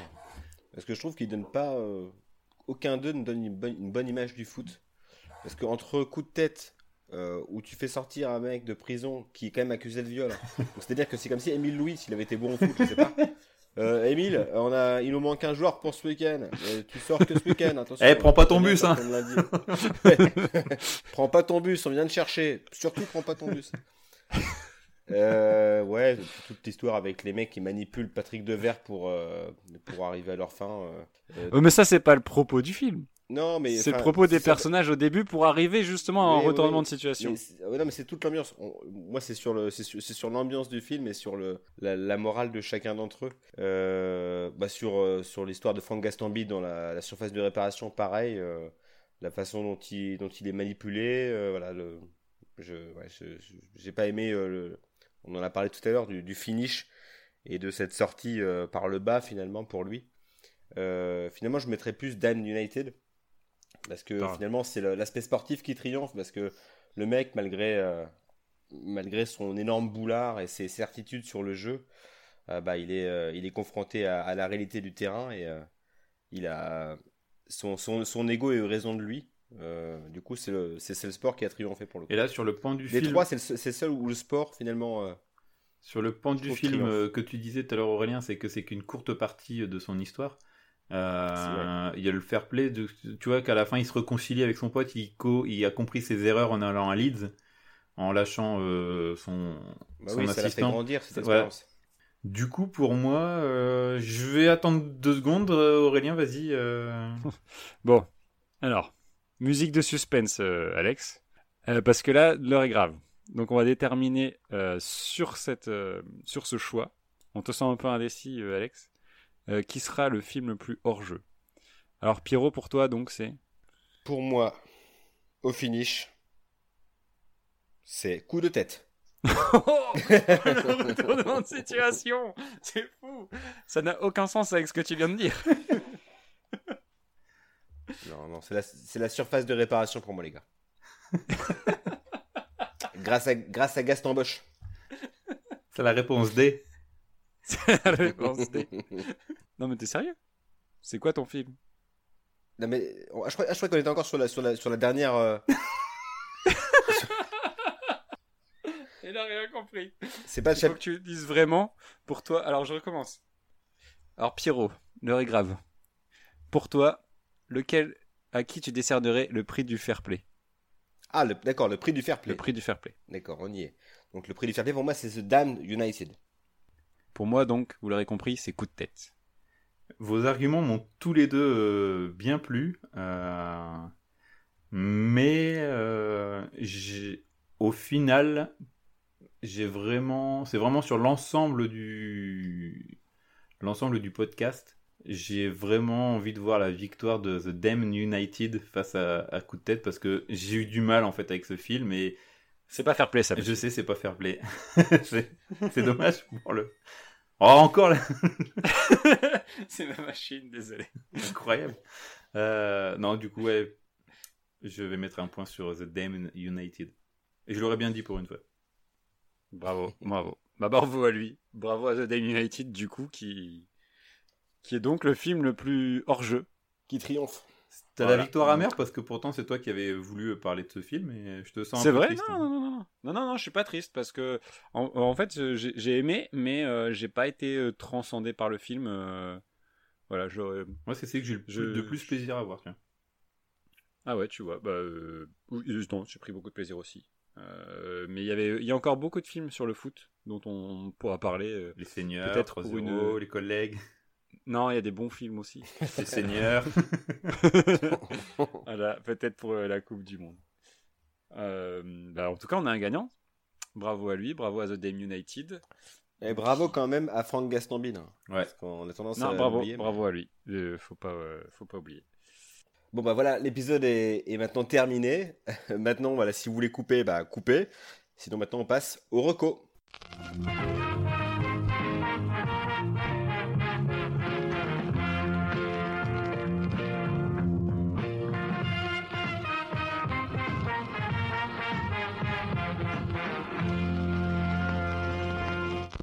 Euh, alors moi, je voulais vous parler, pour être euh, vraiment dans l'actualité, je vais vous parler d'un film qui sort euh, ben, le jour de la sortie de ce podcast, donc le, le 30 juin, un film français qui s'appelle Teddy.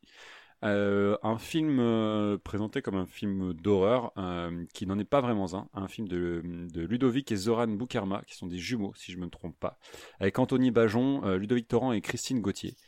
Euh, c'est un film que j'ai découvert euh, à l'occasion du festival euh, de Gérardmer cette année, donc une édition en ligne, qui m'avait un peu déçu, mais pas pour les bonnes raisons. En fait, il a reçu un prix, le prix du public, je crois, au prix du jury, pardon. Qui donc c'est en fait je m'attendais à voir un, film d'horreur c'est un film de loup-garou Teddy c'est un film de loup-garou français ça se passe dans une campagne dans le sud de la France où euh, il y a un, un loup qui attaque donc euh, des bêtes et, euh, et en fait la suite euh, euh, on du, de la bête du Gévaudan. presque ça. En fait, on s'aperçoit que euh, euh, bah, ce serait peut-être un loup-garou et euh, donc le, jeune Teddy qu'on suit, donc qui est joué par euh, Anthony Bajon, se fait mordre par cette bête sans voir vraiment ce que c'est et il y a une transformation qui s'opère euh, en lui. Et en fait, euh, je, je- je m'attendais du coup à voir un film de loup-garou et euh, finalement le, ce, que, j'attendais, donc le payoff horrifique sur la transformation en loup-garou et euh, une scène de massacre à la fin, euh, un peu à la Carrie au bal du diable, puisqu'à la fin ils se réunissent, voilà, ils se réunissent quelque part et tu t'attends à ce qu'il y ait une attaque du loup-garou, n'arrive pas vraiment, mais finalement c'est autre chose. C'est-à-dire que c'est une comédie horrifique qui utilise un peu ce prétexte-là fantastique pour te proposer carrément autre chose. Et pour moi, on était un peu dans la veine d'un un Dick Neck euh, à la française, tu sais, à la, euh, à la sud de la France. Les personnages sont tellement euh, atypiques, tellement à part. Euh, le personnage principal de Teddy, c'est un peu un loser avec un, enfin loser, un mec qui a arrêté l'école très tôt, euh, un peu rebelle, euh, qui bosse dans un salon de massage, qui fait des massages dans, aux mecs de son village et qui porte tout le temps un t-shirt avec un noir avec un dragon, tu sais, les t-shirts dégueulasses que tu trouves au marché. c'est c'est hyper bien écrit, il joue super bien. Et finalement, c'est extrêmement drôle. Et euh, j'ai vraiment gardé ce souvenir-là. Je, je- je- en tant que film d'horreur, en tant que film de. Alors peut-être que euh, si j'avais découvert en salle avec d'autres personnes, ça aurait été différent. Là, j'ai regardé du coup chez moi. Mais euh, en, en tant que film d'horreur, ça m'a déçu parce que finalement, on voit plus. Alors peut-être par manque de budget, j'en sais rien. On voit plus les effets de l'attaque du loup-garou que l'attaque en elle-même. Donc moi, en tant que fan d'horreur, j'aurais aimé voir ça, mais c'est peut-être aussi un parti pris pour raconter autre chose. Et pour le coup, la manière dont il raconte les choses, vraiment, les personnages sont hyper drôles, euh, tous vraiment décalés et euh, c'est hyper bien fait pour le coup. Donc euh, souvent les films français de, genre font assez peu de scores en France. Donc si on peut encourager aussi à un moment donné les, films de genre français, allez-y, franchement, vous passerez un bon moment, allez-y entre copains. Euh, c'est euh, c'est hyper drôle, c'est hyper bien écrit, c'est hyper bien joué. Euh, mais ne vous attendez pas à voir un gros film d'horreur, c'est pas du tout le cas. C'est pas vraiment la renaissance du cinéma de genre parce que en France parce qu'il y a plein de très bons réals qui font de très bons films vraiment horrifiques, mais c'est autre chose euh, et ça le fait très bien. Donc euh, Teddy de Ludovic et Zoran Boukarma et donc ça sort le 30 juin. Très bien. Pierre, vas-y, continue. Parfait. Euh, oui, alors moi, vu que je suis euh, Jean-Michel mainstream, euh, depuis la réouverture des salles, du coup, je suis retourné. D'ailleurs, c'était un grand plaisir. Je sais pas si vous avez, vous êtes retourné en salle, vous. Pas encore. Ouais, malheureusement, j'ai vu Tom et Jerry. Ah, d'accord. Ce ne sera pas Marocco. Eh bien, comme un peu tout le monde, j'ai été voir Adieu les cons d'Albert Dupontel Ah, et j'ai juste adoré. C'est sans doute euh, des films de Dupontel le plus, le plus émouvant que j'ai vu. Il laisse un petit peu ses personnages loufoques et là on est vraiment dans, dans une réalité euh, a- assez dure. Euh, Virginie Fira, incroyable. Je suis pas forcément fan hein, de base de Virginie Fira, mais là j'ai trouvé fantastique. elle fait des choix de carrière hyper intéressants. hein. Ouais, ouais. Elle joue chez Verhoeven là. euh, Elle était un peu cantonnée, tu sais, aux com- comédies romantiques vers 2010 par là. ouais. Et puis après, il y a eu un tournant euh, avec Ah, a pas mal Elle. de. Avec le film de je-. Avec celui avec Vincent Lacoste, là, où elle joue une avocate. Je sais plus comment il s'appelle celui-là. Ah oui, euh, 20 ans d'écart. Euh, non, il y avait Victoria. avec- Non, c'est Vincent Lacoste, c'est Pierre Ninet. Et Ah, pardon. Victoria avec, avec euh, Vincent Lacoste, qui sont des super films aussi. Bref, voilà, j'ai adoré retourner au cinéma et découvrir ce film. Comme à peu près 2 millions de Français, je crois, actuellement. Donc c'est un, un énorme carton. Euh, non, à voir. Après, sur la critique sociale, c'est un peu maladroit, c'est un peu grossier. Euh, mais ça, à la rigueur, c'est pas, ça m'a pas tellement dérangé. Mais non, si, euh, si vous aimez Dupontel, vous allez, euh, vous allez adorer. Euh, voilà. Marocco, donc de Jean-Michel euh, Mainstream. Ah, Moi, j'ai pas été aussi. C'est bien, ça me confirme, euh, ça me confirme que j'ai envie de le voir. Donc, euh, Ouais.